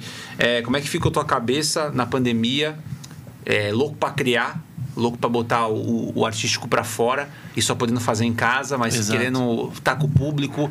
Como é que tu lidou com isso? Ao mesmo tempo que tava com a família, com dois filhos, que devia estar correndo pela casa 24 horas por dia, que deve ter sido uma distração até pra sua cabeça. Sim. Mas como é que tu ficou assim? Como é que tu soube passar por isso? Sem acho- maiores avarias. É, na verdade a gente aprendeu, né, a passar por isso, assim, porque foi dia a dia, porque tudo ficou inconstante. Primeiro era duas semanas, depois foi dois meses, acabou sendo quase dois anos, né? Então, acho que assim, o primeiro ano, eu peguei o Covid logo no começo, em junho, né? Ainda tava tudo muito incerto, ninguém sabia direito o que era, então Baita aquele medo, susto, hein? baita medo, exatamente. E passei por essa, aí peguei, fiquei em casa, fiquei ali. Ficou mal? Fiquei, fiquei. Se não internei nem nada, mas foi, foi bem chato. Aí, aí, cara, foi passando os meses que eh, vem, vem um monte de coisa na cabeça, a incerteza de será que vai voltar algum dia, a gente vai conseguir trabalhar de novo. Com o já não tô trabalhando faz tempo, com o já vendi quase todo o meu equipamento e as contas não param de chegar. Dois filhos. Assim, eu tive um, um momento que foi, eu acho que o, o- o divisor de águas pra mim, que foi abril e maio de 2021 que eu nunca tinha tido para dar, assim, sabe? Eu tava com as, vindo na minha cabeça umas coisas, não tô falando nada depressivo, assim, não é isso. Cara, é, mas é um lance vontade. de eu tava vinha um- uma ansiedade que eu nunca tinha tido, um negócio que não tava me deixando mais dormir. Eu tinha medo de, de, de surtar, sabe assim? Com meu filho em casa, eu falo, mano, tenho medo de, de colocar meu filho pra dormir aqui e eu surtar, sabe assim? Cheguei nesse limite e ao mesmo tempo que onde isso estava com a minha cabeça a milhão, que, que foi abrir. Minha mãe e minha filha pegaram Covid juntas. Nossa, e minha filha tava morando na casa da minha mãe, só que a minha filha tava. é, se recuperou mais rápido, né? Assim, minha, pô, foi mais tranquilo. Agora minha mãe ficou muito ruim. Um mês e meio. É me- Caraca, o bicho. É, então eu me mudei, ela não internou. A gente tinha amigo médico que ia lá visitar, ver ela, acompanhar oxímetro e tudo mais, aquelas paradas. E eu ia, eu me mudei pra casa da minha mãe, no ápice dessa parada minha. Então, assim, foi o divisor pra mim. Eu falei, não, não, agora não, tá ligado? Então foi onde eu aprendi a lidar com esse lance psicológico, de você entender que não é tua cabeça que domina, porque é uma briga diária. Entendeu? Que você, não, você tem que controlar e tal. E cuidei da minha mãe esse um mês e meio ali, foi o que me ajudou muito. Ela recuperou, deu super certo, mas foi muito difícil ver como derrubou, como ela não levantava da cama, como, Cara, não sabe, assim, foi um- sempre foi ativa. Sempre, sempre. Então foi esse abril e maio, quando eu comecei a dar uma entrada em parafuso, porque as coisas não voltavam, até abriu um pouco pra voltar, até cheguei a tocar em janeiro e fecha tudo de novo. Você fala, mano. Deu gostinho e falou, não, não. Aí o bicho pegou. Aí eu falei, então já era. Então agora a casa caiu pra mim, eu vou ter que, sei lá, me reinventar aqui, ver outra coisa pra fazer. Aí minha mãe pegou Covid com a minha filha, foi aí que eu, sabe, dei, dei aquela. Fui. É, Eu sou passei- o homem da família mesmo não, é, agora, passei eu tenho é, que. e passei a ler muito, coisa que eu não, não tinha o hábito. Eu tô uma cacetada de livro lá, até de, desse lance da parte psicológica e tal, tô adorando isso. Ah, você leu livros nesse, nesse, Nesse, nesse estilo. Pra mim, pra me achar ali, pra me entender Caraca, ali. você foi atrás da autoajuda Fui. na a real mesmo, A real, psicólogo. a real, não é. quem mexeu no meu queijo, né? Mas, É. tipo, eu entendi. Não, mas a real, de entender no, no- na, na parada ali, fazendo a- a- as leituras e traçando paralelo e buscando informação pra falar, o que, que é isso? Entendeu? E foi o que me ajudou bastante. Querido, aí o pessoal discutindo o que que é trabalho indispensável, o que, que não é, e você falando, cara, o meu também é, eu preciso trazer meu é. Alegria pras meu é, pessoas, é? Não é problema, né? O meu também é. É, o meu também é, eu preciso pagar a conta, né? As contas não param. E isso aí era claro dia a dia já no, no- na TV. Já, isso aqui não tem plano pra voltar. Tipo, o entretenimento foi a primeira que parou, a última que vai voltar. Assim, né? Aí o dia seguinte é a mesma coisa. A E música, aquilo, né, teatro, entendeu? E a TV dando cortado aquela assim, né? Quando tu começa a melhorar, viu? Três casos de varíola em Mato Grosso, mas em caixa alta, tu fala, mano, é três casos. É. Não, mas a TV joga de um jeito que é pra deixar a É, galera a mais minha- assustada. A TV, a mídia em geral. vende, né? Cara, eu vi, eu- Porra, cara. a desgraça vende. Eu vi a reportagem nessa época, por isso que eu não me esqueço, né? Que aquela que, que me pegou, que era assim: é, que cidade foi 200% o aumento de caso. Pô, mas era 16. Aí foi pra. Foi pra 48, tá ligado? Sei lá. Aí tu, aí, mas tu, sei lá, tu lê. 0,1% da população, É, né? Mas aí tu lê 200% lá pra mídia. Tá soltando isso aí, tu fala, ah, ninguém sai de casa, velho. Olha. Ninguém sai de casa. Aí pronto, você não volta Aí começa o boca a boca na vizinhança, É, acabou. pronto, pronto. Vai no bar. Entendeu? a gente aí, tá aí tu fica dois anos 15ª parado, tu quer fazer um bar, tu quer movimentar, quer fazer uma coisa, o cara do bar também não tem grana. Pra te, pa- pra te pagar pra tu ir tocar, ele tem que. Entendeu? Aí, pô, nossa, foi Tá, difícil. todo Foi mundo, tá todo mundo com a roda solta. A- né? é. É difícil. complicado. Cara, você tá falando de cabeça. Aí a gente tem um momento do Charlie Brown que o Chorão morreu. Logo depois, pouco tempo depois, Seis Champion- meses depois. Champion morreu. Seis meses. Seis cara. meses. Cara, assim, Inacreditável. e aí, falando de cabeça, Sim. vocês ali na banda. Ah, foi assim, foi destruidor. É, foi destruidor, porque assim, o muito louco, a gente falou do Guns, né? Como se mantém depois disso? É. A, co- a gente. A o, mídia ainda tava falando do chorão. É. O Guns mandou mensagem Olha só, hein? pra gente via Facebook. Foi foda, cara. É. O Gugu mandou. ainda tava é, dissolvendo a mensagem, usando até o máximo aí o cara faleceu. A cantora do Guns era de Santos, É, não era? é. ela é A ainda. Pet. A Tinha uma Pet, proximidade, né? É, Beth, é, é Beth, né? Ela. A Beth. Ela é Aí veio a mensagem dos caras, assim, desejando força, que não imaginavam que ia perder dois caras da mesma banda tão emblemáticos em tão pouco tempo, tá? É. E assim, porque a, a, morte do Chorão pegou a gente desprevenido porque a gente tava de férias, né? E assim, pô, quando você tá de férias, tá de férias. Você não tá de olho no cara ali dia a dia, você fala, puta, vamos ficar próximo que, ó, a gente já tava um mês de férias.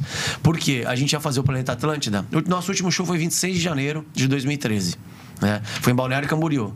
E a gente ia fazer o Planeta Atlântida na sequência disso. Que é o que? O Que é Planeta Atlântida. O Planeta Atlântida é o festival no Sul, que é transmitido pela Multishow. Ok. Tá? Puta do festival, É, né? um dos maiores festivais Animal. que tem. A gente faz Floripa, já tinha feito, fez até com Racionais esse ano de 2013. Ia fazer o da, do Rio Grande do Sul, de Shangri-La, que era transmitido, que ia ser transmitido pela Multishow. Aí acontece a tragédia de Santa Maria.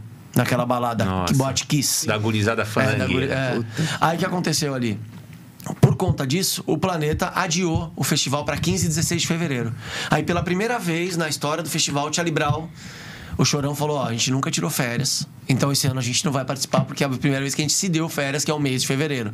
E entramos em férias. Ele faleceu 6 de março. A gente já tava com mais de 20 shows marcados para a volta da turnê. Pegou todo mundo surpresa, foi, uma- foi, foi muito difícil. A gente se juntou na casa do Thiago, porque a gente tinha shows a cumprir querendo ou não. Não era só, assim, alguns cancelaram o contrato, outros estavam ali em pauta. Desculpa te Tinha coisa prática isso, pra mas- resolver. Coisa né? prática. Desculpa isso, meu irmão, mas vocês viam isso chegando? O quê? O chorão nessa, nessa espiral assim, de de repente. Não. Ou foi muito Imaginava surpresa um dia mesmo? te ligar e falar uma coisa dessa. Não, nem pensar. Nada Nem, nem pensar. Impossível, porque quando a gente tava junto, a única coisa que a gente viu ele antes foram dois momentos ali que ele tava triste por causa do término com a. Ele tinha se separado da Grazi na época, brigado. Ele tinha um apartamento em São Paulo que a gente ficava naquele AP de vez em quando pra esperar pra estrada e tal. A gente já tava em São Paulo pra não descer pra Santos. Fiquei bastante ali, naquele AP que ele faleceu. E, e ele falou comentou uma vez assim num ônibus, num, num ônibus a gente estava até indo para Floripa fazer esse planeta assim já que a gente estava indo de Guara- Guarapari alguma parada assim e, e ele comentou na van ele falou cara nunca tiramos férias tô cansado o filho dele tava trabalhando com a gente e tal pô é o seguinte hein cara se eu tirar férias aí eu parar de tocar bota o campeão para cantar ou se der uma merda comigo assim mas sabe assim, mas isso de papo né Sim. Rindo e é, de papo, a gente cala a boca, mano. Você tá louco? Papo, papo de busão, é.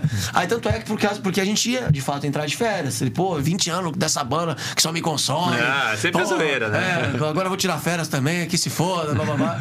Então, assim, mas pô, quando é que você vai fazer uma ligação que, ó, sabe, não tem como. A gente fala isso toda hora com todo mundo. É, fala, tô exausto, estou exausto, sabe? Assim, Gente, fala, preciso porra, dormir quatro dias, é. Porra, entendeu? Um Porra, pouco, mas- eu vou descansar. É. Mas essa postura que você fala dele profissional, mesmo que ele tivesse, ele não ia deixar passar. Então- porque ele precisava manter a, a, a banda em pé e É. segura. E é uma coisa que ele sempre deixou claro, ele sempre fazia isso, que ele sempre foi o cara, o frente, mas não por ser vocal. Ele que tomava as burdoadas, ele falava, vem que eu tô com o escudo. Tipo assim, fica atrás de mim. É. É, fica atrás de mim aqui, que tipo assim, a gente teve uma treta, vai, é, num show no Rio de Janeiro, em Taipava. Era um festival. Né? Era um palco em frente de frente pro A outro. cidade ou a cerveja? A cidade. Ok. Cidade, Taipava. É sempre bom deixar tudo muito claro, porque o chopp aqui é burger. Só pra não ter treta dentro. Tô brincando. A cidade lá, a cidade de Itaipava é um palco de frente pro outro. Era a gente, Nath Roots, Rita Lee, Skank, uma, uma galera. só fera. É. E tava tendo show da Rita, se eu não me engano, e entrar a gente tudo transmitido pela Multishow. Só que tinha tido uma treta antes. Com a Multishow e tal, tal, tal, blá, blá, blá, blá. E o Chorão não quis que o show fosse filmado. Só que, na hora de, de autorizar o direito lá de imagem... Já tal, tal, tava tal, assinado? Não. Ah, Aí falou, não, vamos assinar. Então, durante o nosso show, ficou passando o clipe. Do Charlie Brown, não. Não, não. De qualquer coisa. De qualquer coisa. Então, assim, essas paradas, essas E, tretas. e, rolou- e não foi filmado mesmo. não, Eles fez um tocaram. puta show lá, tá ligado? Pra quem tava lá. Ele quis fazer um puta show exatamente pra falar: olha, Exatamente. vocês não vão Vocês filmar vão isso. vender esse show foda, assim, sabe? Assim, porque era uma, uma coisa que erraram lá. E ele levava, sabe, muito esse bagulho de. e, Tipo, vocês estão comigo? Óbvio. Óbvio. Sabe, esses E caras. ele tinha razão nessa treta. Cara, tinha. Tá, Ah, ele ok. é de capitão, velho. Um cara Tá desse. ligado? É. Tá- tá E assim, e assim, é coisas da- de, de que às vezes rola treta Cara. com uma gravadora, com TV, coisas que Tem passam. muita né? gente envolvida além dos- do- da banda e do cara que tá filmando. É, é. exatamente, que assim, nem chegou pra nós, pra, Exato. entendeu? Era uma parada ali, ó, é isso que vai acontecer, vocês estão comigo? Tamo, tudo bem, vamos fazer o show aqui, foda-se. Você vai ser- falar, falou. É, vambora, sabe? E assim, aí, sempre o frente, que nem você falou. Então, ele triste, ele tava indo viajar, tava indo fazer os shows, tava indo cumprir os compromissos, entendeu? Tava no momento dele e tal, tal, tal, mas não, não sabe, não cancelou coisa. Falou, não me olha, não me liga. Tava entrando de férias. Quando a gente entrou de férias, infelizmente ele faleceu. Entendeu? Tava triste, tava no momento dele. Foi um choque, foi um susto. Ele não quis procurar isso aí. Isso aí eu tenho certeza, pô. Entendeu? Eu tenho certeza absoluta. Eu pergunto pra ti porque a gente veio de fora como fã, né? É, tenho, tenho certeza que foi um susto. Foi, Foi, a bomba que eu tive quando era moleque, que eu vi o. Meu irmão me acordou e falou assim: falar. o Mamonas morreu. Ah, foi Quando eu foda. era pivete. Sim. Aí eu era pivetão, tal, eu levantei, eu adorava a banda A tal. gente morava na mesma rua essa época. Eu também sou foi- fã, foi- sempre foi fui fã. bomba, ficou um dia de merda, assim. Aí depois foi a bagulho assim, ó, o chorão morreu. Foi o quê? É, um susto. A gente que é, é um fora, susto. é completamente alheio, né? Mas a gente ficou sabendo, cara, um pouquinho antes de vocês. Tipo, a mídia foi às seis da manhã, a gente ficou sabendo às cinco. Porque ele tava na casa dele. Quando se descobriu, a mídia já tava em peso em cima. Então, a- o tempo da E o mídia... Nelson Rubens sabia um dia antes já, porque esses caras são foda, cara. O Nelson Rubens o cara- sabia o cara foi antes. se babear. O cara foi se babear, o Nelson Rubens. Ó, que uma bomba, olha só! Puxa a câmera aqui que eu vou falar. Porra. Entendeu? Então, cara, é, é, é, foi, foi um susto também. A gente tava de férias. Já o Champion, depois, a gente fez ah, tudo que tinha que fazer, né? Cumpriu alguns shows. Cumpriu Tá. quem que cantou? O Champion. A gente colocou o Champion pra cantar porque ele era o cara que tinha. Ele não queria. Mas E ele ele, desempenhava bem cantando? desempenha- ele era o cara que tinha mais experiência da gente ali, porque ele já gravou disco cantando. Mas não consigo ver ele fora desse formato. Ele- Ele com o Ah, microfone muito fazendo agitando. é. Não, assim. cara, eu acompanhei. Eu gostava muito do, do Champion cantando. É. Mas eu percebi que naquele momento existia um cancelamento muito forte. Muito forte, porque a galera não entendeu. Exatamente. Entendeu? E eu A não gente- sei se isso fez mal pra ele. Não, ah, eu vou te falar, ajuda. É, ajuda. Eu não tô falando foda. que ah, esse foi o motivo por causa dos fãs. Ele não, Não. nada disso. Mas tudo contribui quando você não tá Claro. bem. Exato. Tudo contribui. apoio, né, cara? É. E ninguém fez nada ali pra aparecer, pra. A gente tinha que cumprir show. Tinha 16 famílias que dependiam da gente. Que era a nossa equipe, o motorista de caminhão, o escritório, todo mundo, tá ligado? Então. É, tem uma equipe é, enorme. uma equipe enorme, a estrutura do Charlie Brown era enorme. Não vai cada um no seu carro, chega lá e monta as bandas. Tem uma galera. É, uma galera que trabalha. Então a gente tava fazendo esse formato, tava é, galgando um festival no final do ano com uma rádio importante em São Paulo, pra chamar vários convidados da música pra mostrar a banca. O Falcão do Rapa tinha ligado pra gente, que a gente era muito próximo. Era parceiro. É, muito próximo. Tanto é que ele foi, inclusive, nos velórios e tudo mais, ele, os caras da banda. Ele ligou e falou assim: ó, a gente quer a banca abrindo todos os nossos shows da nova turnê. E não deu tempo. Entendeu? Então a banca já tinha um, um caminho a seguir. Aí a gente fez o Google, a gente tava se falando, aí a gente pegou um final de semana de folga, fui pra Maresias com o brother, entendeu? A gente pegar uma praia lá, pegar um sirena, sei lá. E. Pegar um sirena. É. Pegar um sirena. Eu senti que boas lembranças aqui. minha mulher tá ali. É, vamos lá. Sirena. Sirena, vamos ver aqui. Sirena é um Que sirena, tem- rapaz? Fui pra Maresias no cinema. Ah, cinema. É estreia do Senhor dos... Tá vendo? Assistir Vingadores. né? Assistir Vingadores, nem junto às épocas. Fui no cinema, só tinha lá. Só tinha lá, mano. Aí eu, Vai no cinema, calma. Aí era o sábado, né? A gente foi de sexta pra sábado, era sábado. Falei com o campeão, fiquei uma hora com o campeão no telefone. Sábado, a gente trocando ideia dessa estrutura, como é que vai ser, prepara o e-mail e blá blá blá, não sei, blá, ok, beleza. Desligou, ela falou, ó, vou desligar porque a van chegou, tô indo pra Lorena, na cervejaria do Gordo, que eu vou fazer participação no show do Rapa, vou cantar aquela música nova nossa lá. Falei, maravilha, quebra tudo, amanhã a gente se fala. Dia seguinte ele morreu. Caraca, Então, assim. Impressionante. não tem como falar que a galera tem essa dúvida. Falar, mas, pô, tem certeza que ele não Caralho. dava indício? Mano, eu fiquei uma hora com o cara no telefone. E o cara tava animado Não, até. eu tava indo tô cantar com o Rapa. Louco isso. Na sequência de van. Ele cantou com o Rafa. Cantou, fez a noite de show, voltou pra casa. Foi no domingo seguinte que ele saiu pra jantar com a mulher. Quando ele voltou, Nossa. A gente, foi tá-. Caraca. a gente tava bicho. falando de pandemia aqui, mas assim, não pode dizer que é uma coisa boa que trouxe, mas um aprendizado, talvez, essa questão da saúde mental, né, cara? Da gente procurar. Procurar quebrar ajuda, né? Procurar ajuda, quebrar esse tabu. Isso foi importantíssimo. Isso, eu- isso eu acho que a, a pandemia ajudou, né? Todo A mundo gente, teve que se posicionar. é, e a gente está num, processo de transição muito grande, né? Essa questão da internet, é, isso que a gente estava falando aí, da, da superficialidade das Isso, pessoas, de não isso. se aprofundar, de tudo ansi, ah, ansioso. Tudo pra né? ontem, né? É, e aí vem a pandemia, aumenta isso, mas ao mesmo tempo traz esse lado bom de, É. cara, tem que procurar saúde mental, tem que, É importantíssimo, tem que cara. correr atrás disso, né? Inclusive nós homens, né? Que a gente tem essa, essa, essa coisa de ah, não, Eu vou- aversão. não. Não vai, isso é frescura. Comigo não. A mulher precisa de ajuda, procura. O cara Sim. fala, não, não preciso. Cara, Então, o homem tem muita é onde, é resistência. onde o homem erra, cara. Sinceramente é onde erra, porque quando bate, derruba, né? A gente não mostrar fragilidade. Você é, É. frágil e ponto final. não importa se você é um tem seus momentos, caminhoneiro. é lógico, é. tem seus momentos também, cara. Ser humano, tá? Eu acredito nisso, entendeu? Importante. Não tem A jeito. Gente teve até o convidado, Vavá e Márcio, que falou da pressão da, da gravadora, né? De fazer coisa que não, que não quer. Banheira do Gugu, teve que fazer 50 É, banheiras. eles como frente, né? Como artista, como vocais, né? Que acaba indo mesmo mais pra programa de Tem TV, essas paradas. é, Aparece como é. mesmo sem a banda, só É, pra falar. né? Bem- E aí tu vê de fora todo aquele gl- glamour, né? E fala, porra, cara, não era isso que eu queria. Eu queria tocar, ser feliz, tocar música. Fazer show. Fazer show. É, fazer show, Né? cara. E tu se vê naquela pressão, que nem você falou do chorão, frente, pô, fazer contrato, brigar. É, e, o- porra, e o Chorão era o cara que cuidava das paradas todas, né? Marca de roupa, fechar show, olhar contrato, aí o filme, sabe? Roteirizar, aí briga com um, chama outro, não sei o quê, cachê. Vem com ideia social, Ideia né? social. Montar. O cara é criativo, né? É produtor de conteúdo. De conteúdo, né? Antes de falar em produzir conteúdo pra internet, o cara É, produzia conteúdo. Produzia conteúdo mesmo. Fez Essa é um monte de coisa legal com o MV Bill lá no Rio, que era o Cufa, né? Com a galera do Cufa lá, que eu também tava na banda nessa época. Então, assim, é, velho, é pra falar que a gente vai parar amanhã, mas enfim. Então era o cara que a cabeça não desligava nunca. Por isso que ele brincava, ele, cara, 20 anos de banda, preciso né, Cansado, né? dar uma descansada e tal. Aí uma, enfim. Cara, mas desde o do começo lá do Zóio de Lula para as últimas músicas, a profundidade das músicas, da reflexão do É, do futuro, é incrível, cara. Da, da, da, Aí vai deixando de ser moleque e vai se colocando como outro tipo de pessoa. Ah, ele, é, o né? público cresceu junto com ele, né? É. Tipo os fãs da Sandy, cara. Foram acompanhando. É verdade, cara. Mas é. Fã de Sandy Júnior, hoje pega ela fazendo um trabalho que é pra essa galera que cresceu junto, Ela não tá cara. cantando só Dig Dig Joy. É, o Ela Charlie tá Brown não tem só aquilo. 30, É, um cara. mas e a galera, mas você sabe que tem aquela meia dúzia, né? Que chegava pro próprio chorão. E não, e falava, pô, mas o Charlie Brown mudou mesmo, né? O Chorão, Porque você não consegue mais ter inspiração pra fazer. Pra fazer. Então, assim, isso, pra fazer cara? um couro vai comer, um confisco. Ele falou, irmão, Cara. confisco, eu vivi aquilo lá. Eu, graças a Deus, hoje não consigo mais ser despejado.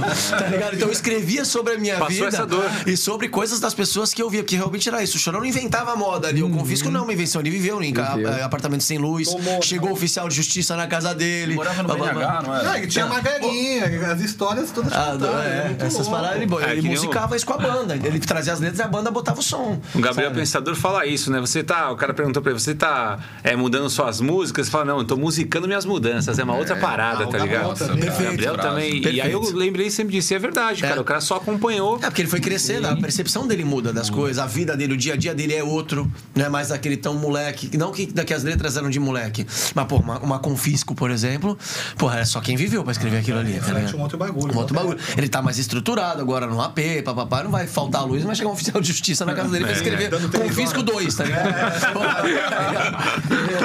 Não tem como. Confisco dois não tem sentido, Não né? tem sentido nenhum, tá ligado? Cara, a gente tem um. A gente tem uma. uma um, tu, tem umas perguntas, tem um. Ah, é. Mas é o nosso Estão por aí. Estão lá, não estão aqui, né? Ah, deve estar. A gente guardou em algum lugar que, é, enfim. A gente tem um quadro final de perguntas que a gente faz, que a gente sorteia.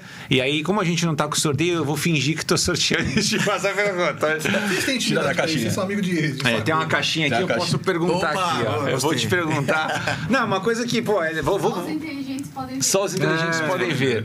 É, a gente está caminhando pro final, mas assim, sem. sem não é para sair da live ainda, hein?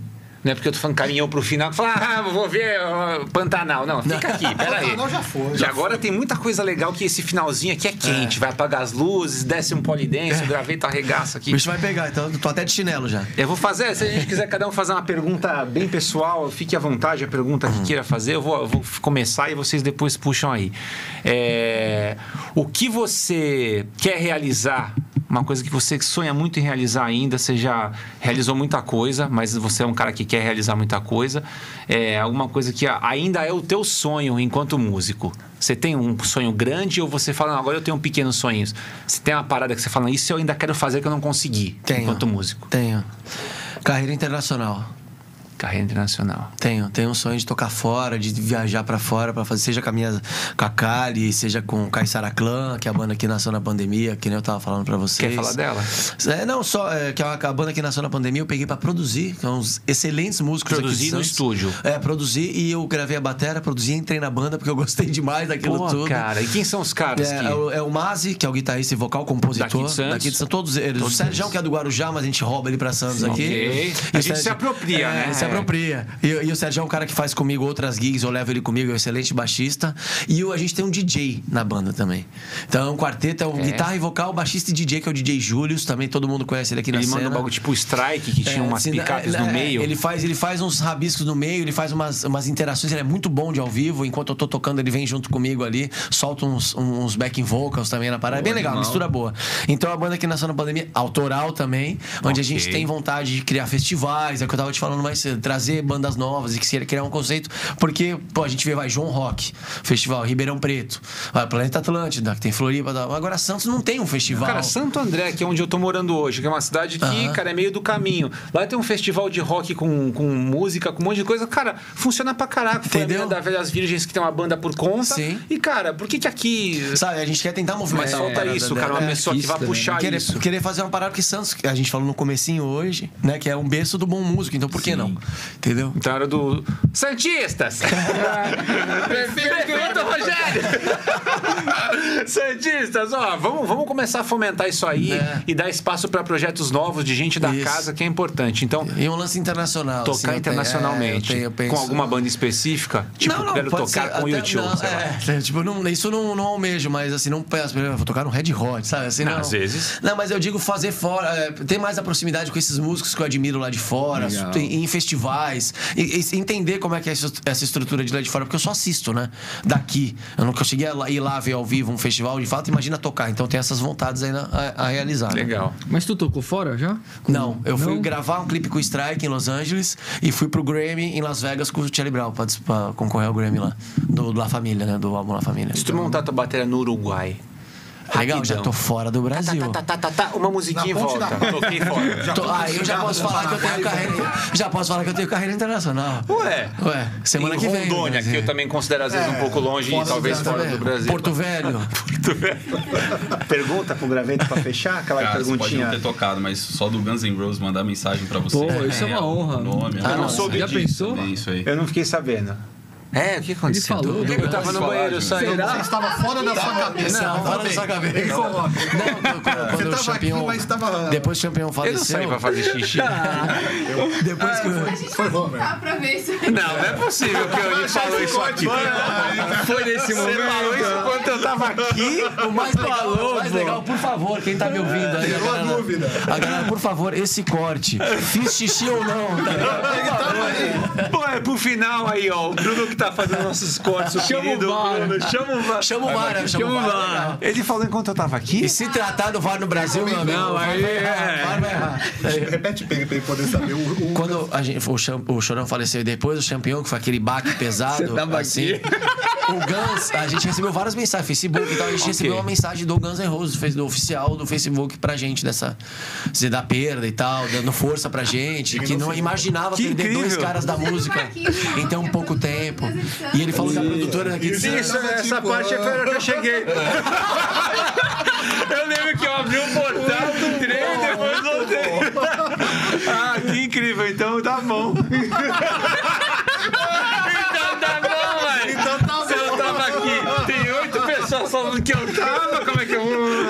Vou dizer que os dois estão errados. Que eu ainda... Eu passo em casa?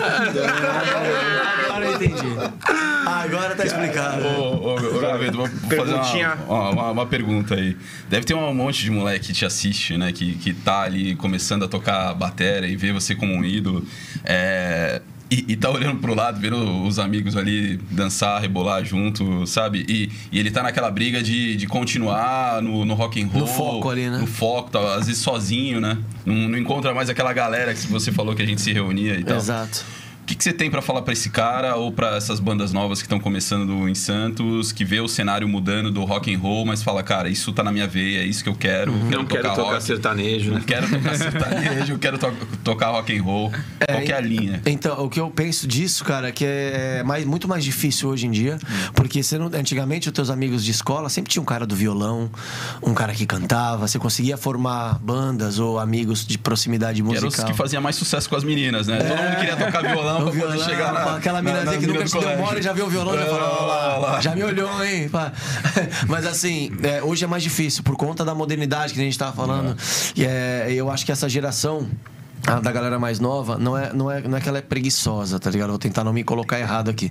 É, é que a galera tem, com excesso de informação, a galera acaba optando por não, não, não, não, não ir a fundo. Por exemplo, para eu estudar, quando eu comecei a estudar com 12 anos, em 94, e quando eu comecei a estudar bateria, pra tu pegar um VHS demorava um mês pra vir de fora. Um VHS gringo de bateria pra você estudar, fora o teu professor e tudo mais. Hoje em dia tá um clique, tá no celular. 80 exercícios só de bumbo, de caixa. Tudo gratuito. Tudo gratuito, tudo na Arrasta mão. pra cima. É, então acho que esse excesso, não sei, esse excesso, essa parada fez com que a galera abrisse um pouco, o leque tivesse um pouco de. de- de- de- não sei se preguiça é a palavra certa, porque eu dei muito tempo de aula e tinha alguns alunos que iam pegar aula comigo, eu passava um exercício, o cara fazia uma vez. Tá, pá, pá, pá, tá, e agora? Fala, não, peraí. Você nem entendeu a parada, tem que fazer, tem, tem que ter uma repetição, tem que ter um entendimento disso aqui. Então dava Repete dois meses. dois o cara- meses aí, o cara. desistia, porque o começo é chato. Entendeu? Pra você ter o entendimento do instrumento, ele é chato. Então, o que eu posso falar pra esse cara, primeiro, por favor, continue, leve essa bandeira, porque é, é- é difícil, mas é prazeroso, porque se cria uma personalidade de, de novo mesmo, começando quando você, tá, quando você tá jovem. E assim, procura, hoje tá fácil. Então, assim, você consegue arrumar bons exercícios, bons professores e consegue achar também amigos pra fazer, pra trocar ideia, Sim. até que seja virtualmente, mas você consegue sim, entendeu? Então, assim, dá. Tem, tem um caminho mais fácil a seguir pelo lado da internet, é mais difícil no tete a tete, mas assim, tá tudo na mão pra você estudar e evoluir. Tá um clique pra tua evolução, é o que eu falo pra galera. Tá um- é só querer, tem que querer. Entendeu? Que aí você consegue. Não é fácil. Você vai demorar seis meses pra ter um entendimento do que é um groove, pra depois, daqui a seis meses, entender que você tá fazendo errado. É, isso Entendeu? É. Em um ano você fala, tô cagando tudo. É, entendeu? Então, sou- assim, não é fácil. anos, pô, sou um merda. Entendeu? Não é, fa- não é simples assim. Então, assim, por favor, mantém. E já que provavelmente vai ter a pessoa que, tá- que as pessoas que estão estudando tem um celular ou, ou, ou alguém que tem, tá muito fácil de estudar. Então tá na mão pra você conseguir evoluir, tá ligado? É isso. Isso aí, pessoal, dono de, de, de casa de show aqui em Santos, dê mais espaço ao rock and Por roll. favor, É, por a gente não pode deixar o rock morrer. Por favor. A, a minha pergunta é simples, cara, é bem, bem rápida. Eu queria saber, curiosidade, quem é o teu baterista, teu ídolo Legal. nacional e gringo? O Duran escolheu um só, né? É. Mas vamos lá. Mas e aí, tem que pegar um. Lógico, lógico. Nacional, eu vou, no, vou, vou num que eu porra, tive o prazer de tocar junto depois várias vezes conhecer, que é o João Baroni. muito Certo. bom. Dos Paralamas. É, tocamos até recentemente junto aí. Eu tenho ele como um dos. Assim como o Renato Pelado, também do Charlie Brown, criou um conceito aqui de Santos, né, cara? Que, Animal. que eu tenho ele como ídolo também, mas. Não tá vendo? Já tô, já tô falando de dois, três. Não tem né? problema. Não, mas tudo bem, a gente brinca E, cara, gringo, gringo, são muitos. Eu tenho coleção né, de videoaula, eu estudo até hoje, eu gosto de ter esse. esse, Teve esse... o primeiro batera que tu, Teve. tu pirou assim, tu falou, mesmo Teve, esse. Pode ser teve. até o Gil Ramone, mas Não, não, teve, teve. Teve, teve, o, teve o Lars Ulrich do Metallica, teve o Trecu do Green Day, com o disco com o Duke, que aquele disco mudou minha vida. O Duke e o Black Album mudaram a minha vida. Mas eu queria falar, obrigado. Eu queria falar do Carter Buford, que é o batera do Dave Matthews Band, que é uma banda Nossa, que eu o Dave amo. Matthews é muito bom, né, É, cara? E eu, e, é, eu, e eu, desde muito novo, estudo esse cara. Ele tem uma videoaula em VHS dupla, que depois, obviamente, você acha no digital, mas tô falando da minha época lá. E assim, é um dos caras que eu mais estudei na minha vida e ainda não tive a oportunidade de ver ao vivo, mas eu posso colocar ele como número um, assim. É o que tu curte. Legal. É, é o cara que eu, que eu mais me aprofundei. Claro, tem outro. Vou te citar aqui Sim, vai 60, né? Que eu adoro, mas é, se for pra colocar um, acho que eu coloco ele, que é o cara que eu realmente, sabe, dava bom dia e boa noite pra aquela videoaula, assim, entendeu? Muito bom mesmo. É. Muito Obrigado. bom. Não. Ó, antes de finalizar, a gente tem a pergunta final, que é a pergunta que a gente faz pra todos. É a mesma pergunta, a gente precisa Tá. saber. Desculpa se ela é um pouco Vazio. é, invasiva. Marquinhos já, tá, já tem o nosso Polêmica também. Polêmica. A gente não queria polemi- Mas, por favor, quem quer fazer a pergunta hoje? Ninguém quer fazer. Invista em Bitcoin. Invista em Bitcoin. Quer fazer a pergunta? A pergunta não? do- É, É, não, essa pergunta é, é para saber se você é santista de alma, verdade. de verdade. Ixi, isso é Que lado difícil? É, duas, duas receitas do cará e da média. Estão num precipício, vão cair. Qual que tu salva? Tu é time cará? Tu é time time. cará ou tu é time Se tu média? salvar um, o outro vai sumir. A Não gente vai, vai fazer existir um mais. cara. Já tem ali Vavá e Márcio no Cará. Não se sinta pressionado. Não, não, Pelo amor de Deus. gente, é que- é, sabe o que, que É eu vou... difícil, Não, é cara. difícil. Eu vou responder amarradão. Sabe, eu só vou falar pra vocês o que, que eu tô pensando. Coisas que eu amo com caralho e coisas que eu amo com Muito bem, É, essa lista. Faça É essa só lista. isso que eu tô pensando. Se salvar tá o cara, ligado? vai ter que Tipo, comer linguiça de mexicano, churrasco com- Cara, né? não combina com o cara. Sabe, eu vou colocar o mexicano no cara, vai derreter o dá, O que, que, tu, o que, que tu adora com caralho o que, que tu mais adora com média e depois você manda É isso que eu tô pensando. Pô, A gente tá vendo? pensando em corte pra Reels mesmo. A gente é bem desse. É bem comercial. A galera é bem. Olha, não sei se vocês vão se surpreender ou não, mas eu acho que eu vou ser do time Cará. Aí, Não, perfeito. A gente aguarda essa resposta. Acho que eu ser do time Cará. Time acho que eu Cará, então acabo vou comendo mais aqui. coisas, como eu tava fazendo um apanhado aqui, acho que mais coisas eu... E tu não acha, né? Você só acha aqui. Não, a é cara, aqui, é. a cara da é gente. Lá é pão francês, não sei onde você consegue ainda se virar fora de Santos, cacetinho. Tem, tem gente que tenta empurrar o pão de leite aí, né? Nossa Como cará, falou, né? não Não é você existe. responde direito. Não, não é não, não é não. Não é. Não, Pão é. de leite é pão de leite, né? Pô, eu tava vindo pela pela Anchieta, tô vendo pela Anchieta, ela falou: pão de cara é igual pão de leite. Eu abri a porta do carro e já fiz assim pra tentar jogar pra fora. Aí não deu. Que a mãe dela tava junto, segurou e tal, mas quase joguei de cima da Anchieta. Ainda bem que a mãe dela não tá aqui, né? Ah, É, ainda bem, mas nada daqui. Ela não ouviu nada disso. A gente atualiza o nosso ranking Cará versus média, né? A gente- é, no aqui, graveto é Pão de time cará. Cará. Olha, eu acho que vai dar um é daqui, Alemanha né, versus? Brasil. Mundialista, né? O bagulho é muito Depois nóis, que virou patrimônio cultural de Santos também, né? Acabou, Que- ganhou que- força, né? Ganhou força. A média, a média é mais 5,5, né? Que é Brasil. Isso. É 0,3. O cara é 03. Eu até tenho o carro, tem o cara tatuado. aqui. Ah, isso aqui é Aí, fantástico. Então, incrível. 7x1 esse cara aí, esse, Porra. essa média. Gravetão, é, oi, pode falar, Cida. A Cida tá aqui. O perigo era jogar as duas juntas. É, o perigo é cair as duas juntas, né? Eu falei, vamos perder a sogra, deixa quieto. Você vai ter uma reunião depois. Não, né? eu vou voltar com as duas. né? É, então, você vai ter uma conversa séria. Vai voltar? Será que eu vou voltar? Muito bom. Cortes do Paris Corte. Graveto, recados finais, é, fala da sua agenda. Se você tiver. A gente nem perguntou isso, mas pode falar se você já está lançando marca de, de instrumento, marca de roupa. Tá. Eu sei que você estava com uma ideia de lançar e, e lançou. A cerveja já tá rolando, né? Como é que é um- essa cerveja É, tenho uma cerveja minha, que é com uma cervejaria de Curitiba, que chama Roots Premium Beer.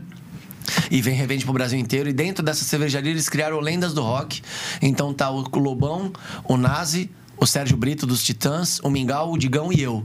Cada um com a sua cerveja, né? E agora, legal. assim, em primeira mão mesmo, porque foi anteontem. Pam, pam, é, pam. essa é a primeira mão, primeira mão, primeiro Tem, lugar tem eu tô- Instagram dessa cervejaria? Roots Premium Beer. Roots, sigam lá, É, Roots, Roots Premium Beer, é, e revende pro Brasil inteiro, é lá de Curitiba. E saiu agora do Lendas do Rock uma linha de molho de pimenta e pimenta.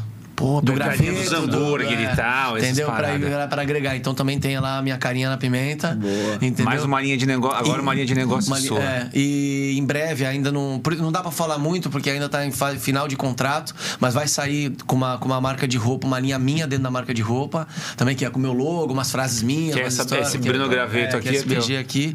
E. E agenda, Vai né? começar em Santos essa linha de Vai. roupa? É, é pela internet também, mas vai ter loja física. E a gente vai divulgar isso em E breve. você conta com o nosso podcast Pô, pra você agradeço, divulgar, agradeço falar mesmo. dela aqui. Te mando, te mando prazer. isso, Com te mando certeza, isso. aqui a casa é Vou mandar sua. um presente pra cada um também. A cervejinha, a pimenta e a camisa. Tu vê que o pessoal aqui é pidão indireto, viu? Vem, usa o podcast pra divulgar o seu trabalho. Veja a camiseta, com certeza. Aqui Veste é a camiseta, toma cerveja e come um hambúrguer. Sensacional, cara. E a agenda, a gente toca agora. Tem o show do trem, né? Toda quarta eu tô com o trem no Que Hora em São Paulo. Que Hora né? em São Que Hora em São Paulo. Paulo. E tem show com o trem normal no final de semana, São Paulo e Bragança Paulista. Dia 30 de julho, o show do Charlie Brown da turnê 30 anos em São, Paulo. Paulo. E 6 de agosto, Aqui. no, aqui na Arena em Santos. Arena, vai ter que dar um Será? jeito. Vou ter que dar um Vai ter jeito. Aqui na Arena em Santos, a turnê jeito, do Charlie pô. Brown, livre, espontânea pressão. Pô, eu, né, vamos ver se a gente consegue. Não, claro, você tem compromisso, pelo amor de Deus, mas se der, vai Mas ser se eu bem puder vir diretão, eu acho que eu vou fazer isso Tá aí. bom, a gente se fala até lá, eu separo os ingressos, deixa Legal, comigo, eu porra, faço show de questão. bola. Pô, legal. Um prazer. É, sigam o Bruno Graveto no Instagram. Graveto, porra, obrigado por você Eu que ter aceitado aí. Foi um Obrigado. prazer estar Irmão, com você, um cara. prazer, viu? Cara, Obrigado. demais. Que isso? Aqui a casa é sempre é, é sua. Obrigado. Você é da galera agora. Chama ele pra tomar um raio vaca. O Marquinhos, ele, cara, o Marquinhos é de degustar coisas novas. Ele é um cara que sempre foi de experimentar as coisas.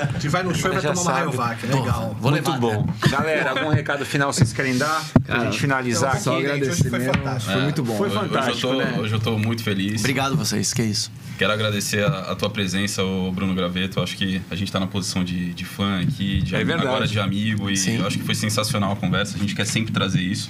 Trazer a infância, trazer a conexão com, com a Baixada Santista. Quero agradecer todo mundo que seguiu a gente, e tá com a gente até agora. Isso é legal também. É.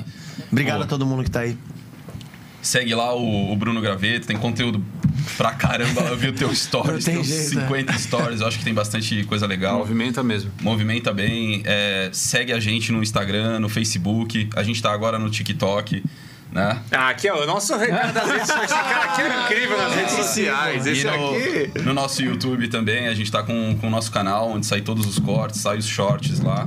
Eu acho que é legal, fortalece, manda mensagem, né? Pra, Manda pra bala, gente. é isso Dá essa aí. força pra nós, né? Dá essa força aí. É um, é um podcast que tá crescendo bastante, né? Com a cara de Santos, com a alma de Santos. E eu acho que é, tem tudo pra, pra crescer ainda mais com a ajuda de vocês que são de Santos e querem ver isso daqui. Tô, orgulho- tô orgulhoso desse menino aqui. representar. É, esse é um fenômeno da startup. Isso aqui é uma maravilha.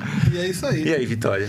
Cara, Alguma- felizão porra, de Obrigado. conhecer e conhecer Tamo a tua junto. história, principalmente. Bacana. Só agradecer mesmo.